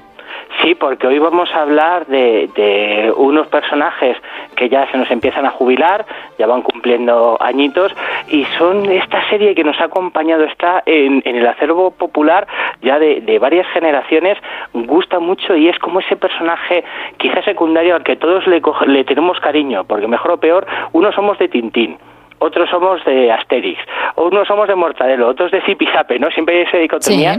Sin embargo, hoy vamos a hablar de algo que es universal y que le gusta a todo el mundo, que son los pitufos. Y aquel que no lo haya visto, porque puede, puede haber gente que no los haya visto, sabe quiénes son. Saben de quiénes vamos a hablar y cómo son también, cómo es el personajito en cuestión. Sí, porque estos bichitos duendes azules con gorrito blanco eh, nos llevan acompañando lo que tú dices, serie de televisión. Vamos a dar luego pinceladas de, de más cositas donde han participado, todo muy loco. Y incluso lo que tú decías, que estos son lo que son las casualidades, porque fueron secundarios de, de una serie que se llamaba Johan y Pierluit, que, que era aventuras en la Edad Media con tintes fantásticos que, que Pello estaba haciendo en formato de, de tira, de tira dominical y resultó que bueno pues lo, en, en una de las historias en la flauta mágica toman una poción y llegan al- y, y pueden ver hadas. Pueden ver hadas pueden ver, ver duendes y de repente ven unos bichitos azules. Pues como nos ocurre a nosotros con Super López y los petizos caramanales Sí. más o menos no y resultó que se hicieron tan tan tan famosos que decidió Pello eh, el, el darle su propia tira. Que ya son unos cuantos años, creo que 65 en este 2023.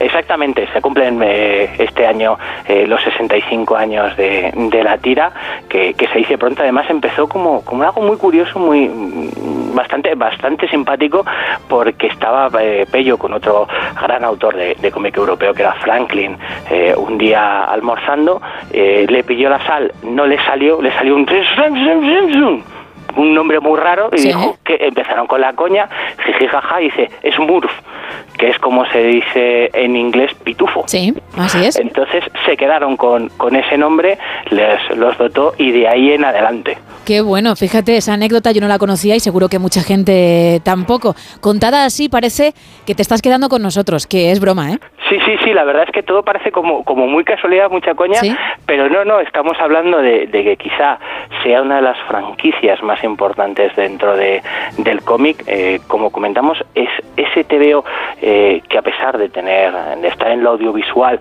eh, todo el mundo ha tenido en algún momento alguna tira, ha visto eh, algún dibujo o incluso ha tenido muñequitos y, y aunque sea un poquito errático, eh, ahora se está recopilando los tomos en una edición muy chula, muy baratita y que está funcionando muy bien porque a mayores eh, eh, no solo es, es eh, lo- los, los álbumes grandes y, las tiras, sino que ya llevamos 40 álbumes recopilados de, en estos 65 años, casi casi uno al año. Qué colección tan bonita, sobre todo para los que ya tenemos una edad.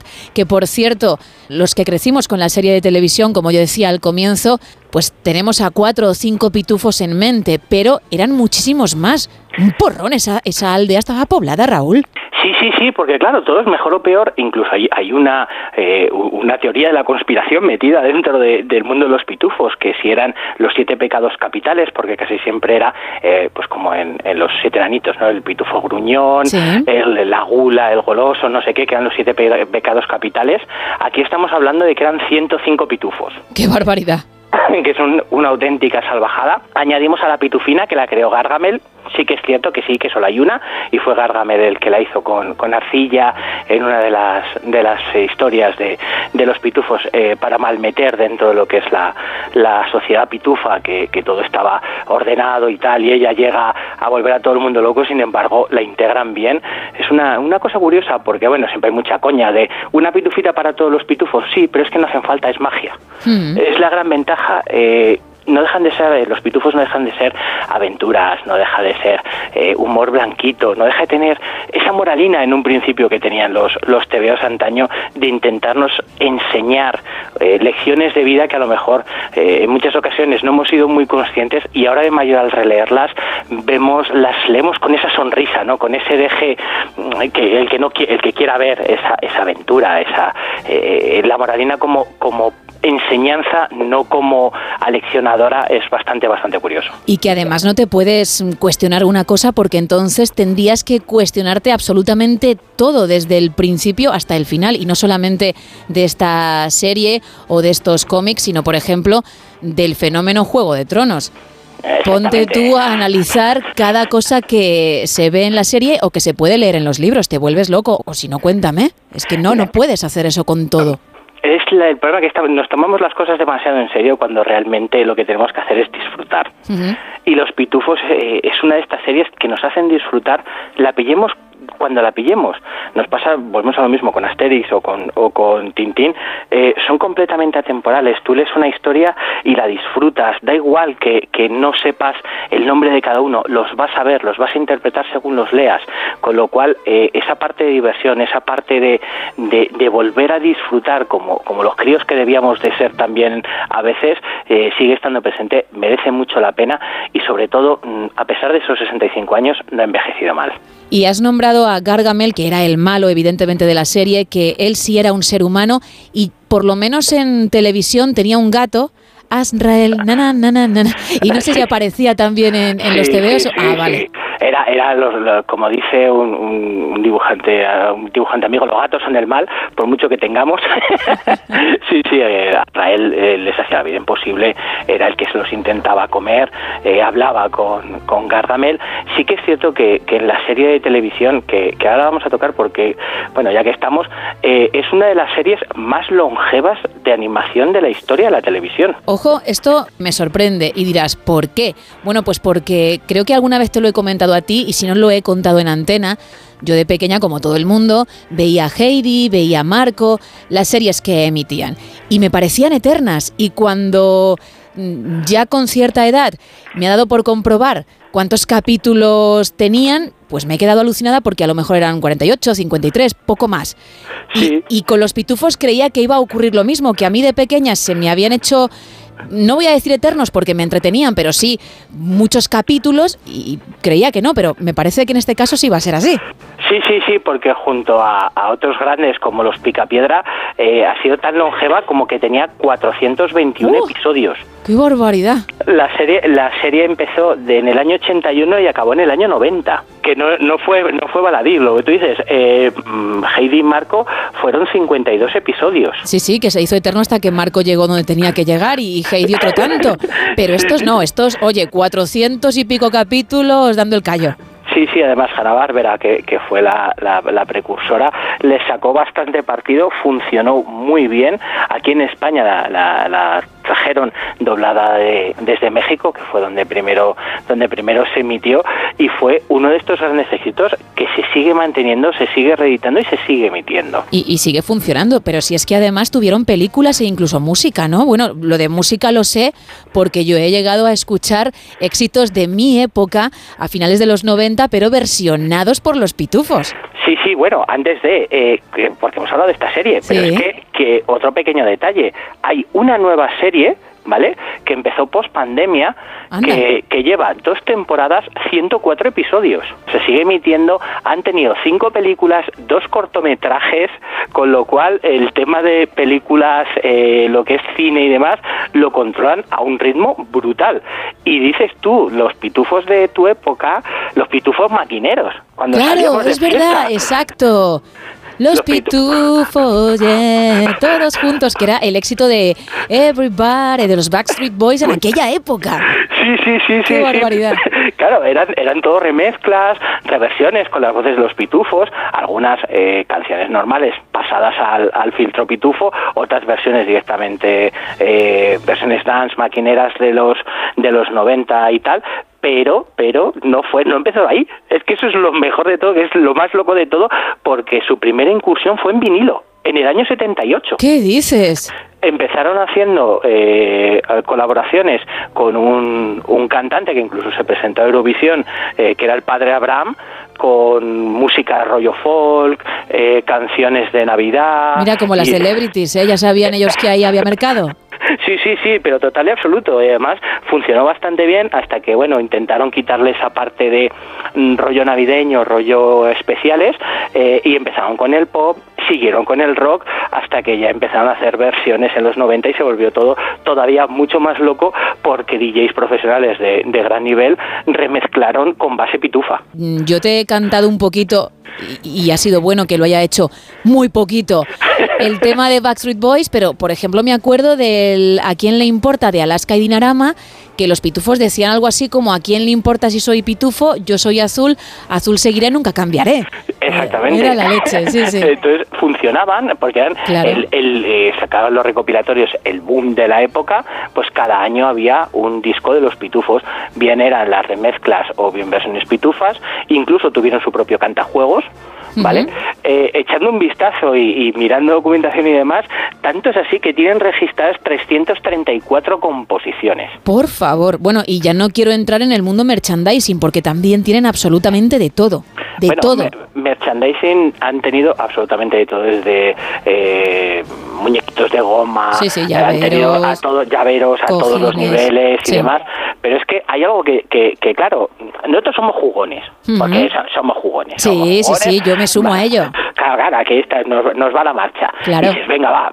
eh, Algunos más retro gamers, otros más, más actuales. Claro, dices, vamos a ver un poco cómo han estado los pitufos. Bien, han participado y han tenido 20 títulos diferentes de videojuegos. Pero es que, claro, dices, bueno, ha podido ser a partir de los éxitos estos que, que sí que lo han hecho rollo Nickelodeon y similares. No, no, no, no. El primer videojuego que tuvieron fue para el, el ordenador, el Amiga. El Amiga, que, que todavía por ahí lo tengo funcionando. ¿Qué me dices? consta- Menuda reliquia, eso cuídalo bien, ¿eh? Como oro en paño.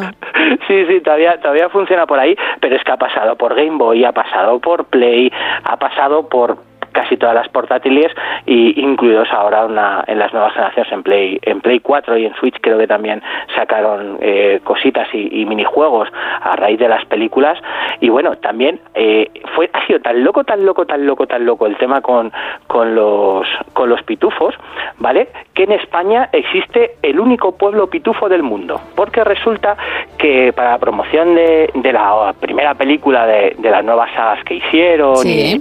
y, y demás pues eh, cogieron y fueron a Júcar. ¿Vale? Eh, cerca de la serranía de, de Ronda, ¿no? Hablar es un pueblo con 200 habitantes, en Málaga y tal, y dicen que es la primera fábrica de hojalata de, de España. Pues les hablaron con ellos para poner todas las casas azules. Continúa así en la actualidad. Gustó tanto, funcionó tanto, fue un reclamo publicitario y turístico tan bueno para el propio pueblo que se ha quedado así. Y estamos hablando de eso, de, de la precuela 3D que, que se hizo y, y funciona muy bien. Pues ya te digo, eh, además viendo el 18 de, de diciembre de 2011, eh, prorrogaron la, la acción y será completamente azul. Oye, como reclamo y porque incluso a lo mejor el pueblo es hasta más bonito. Sí, sí, es bastante curioso, la gente puede cotillar fotos y, y la verdad es que es bastante bastante divertido, porque claro, no deja de ser un pueblecito en, Sí. enclavado con el verde y ves pues eso, los, los techados de, de color marrón anaranjado y todas las casas azules, todas las paredes azules, llama muchísimo, muchísimo la atención. Que cuco, que por cierto hemos hablado del azul, hemos mencionado a las criaturitas, pero no hemos dicho nada del gorrito. Yo creo que también tiene un significado, ¿no? Sí, tiene un significado bastante bonito y, y a mí me gusta mucho porque, bueno, el, el gorro y la forma del gorro eh, está pensado y está hecho adrede, es un símbolo que, que significa libertad. Eh, en la antigua Roma se utilizó y se utilizaba para que los que eran ciudadanos libres, eh, eran liberados y tenían ese estatus, se ponían ese gorro para demostrar y decir que, que eran hombres libres. También ocurrió en Francia, se utilizó ese tipo de, de gorros para reivindicar la, la libertad y, y, el- y la lucha contra la opresión. Pues qué bonito homenaje, Raúl Shogun, les has hecho. Estarán orgullosos de ti. que Espero lo sepas. que si no, que si no luego por la noche los que tengo por aquí, si me pasa como en Toy Story, cobran vida, me asusta un poco. Hombre. Que mejor que mejor tenerlos contentos. Y que no te van a dejar descansar y que quieres que te diga si no se arranca el día en condiciones, leche. Por eso, por eso, por eso. Luego me hago en el café o vete tú a saber, me lo cambian por sal, la azúcar, quita, quita, quita. Sí, que hay algunos que tienen muy mala baba. Pues no sí. se pueden quejar, ha quedado muy bonito. Muchísimas gracias, Raúl, y dentro de siete días más. Disfrutar el fin de...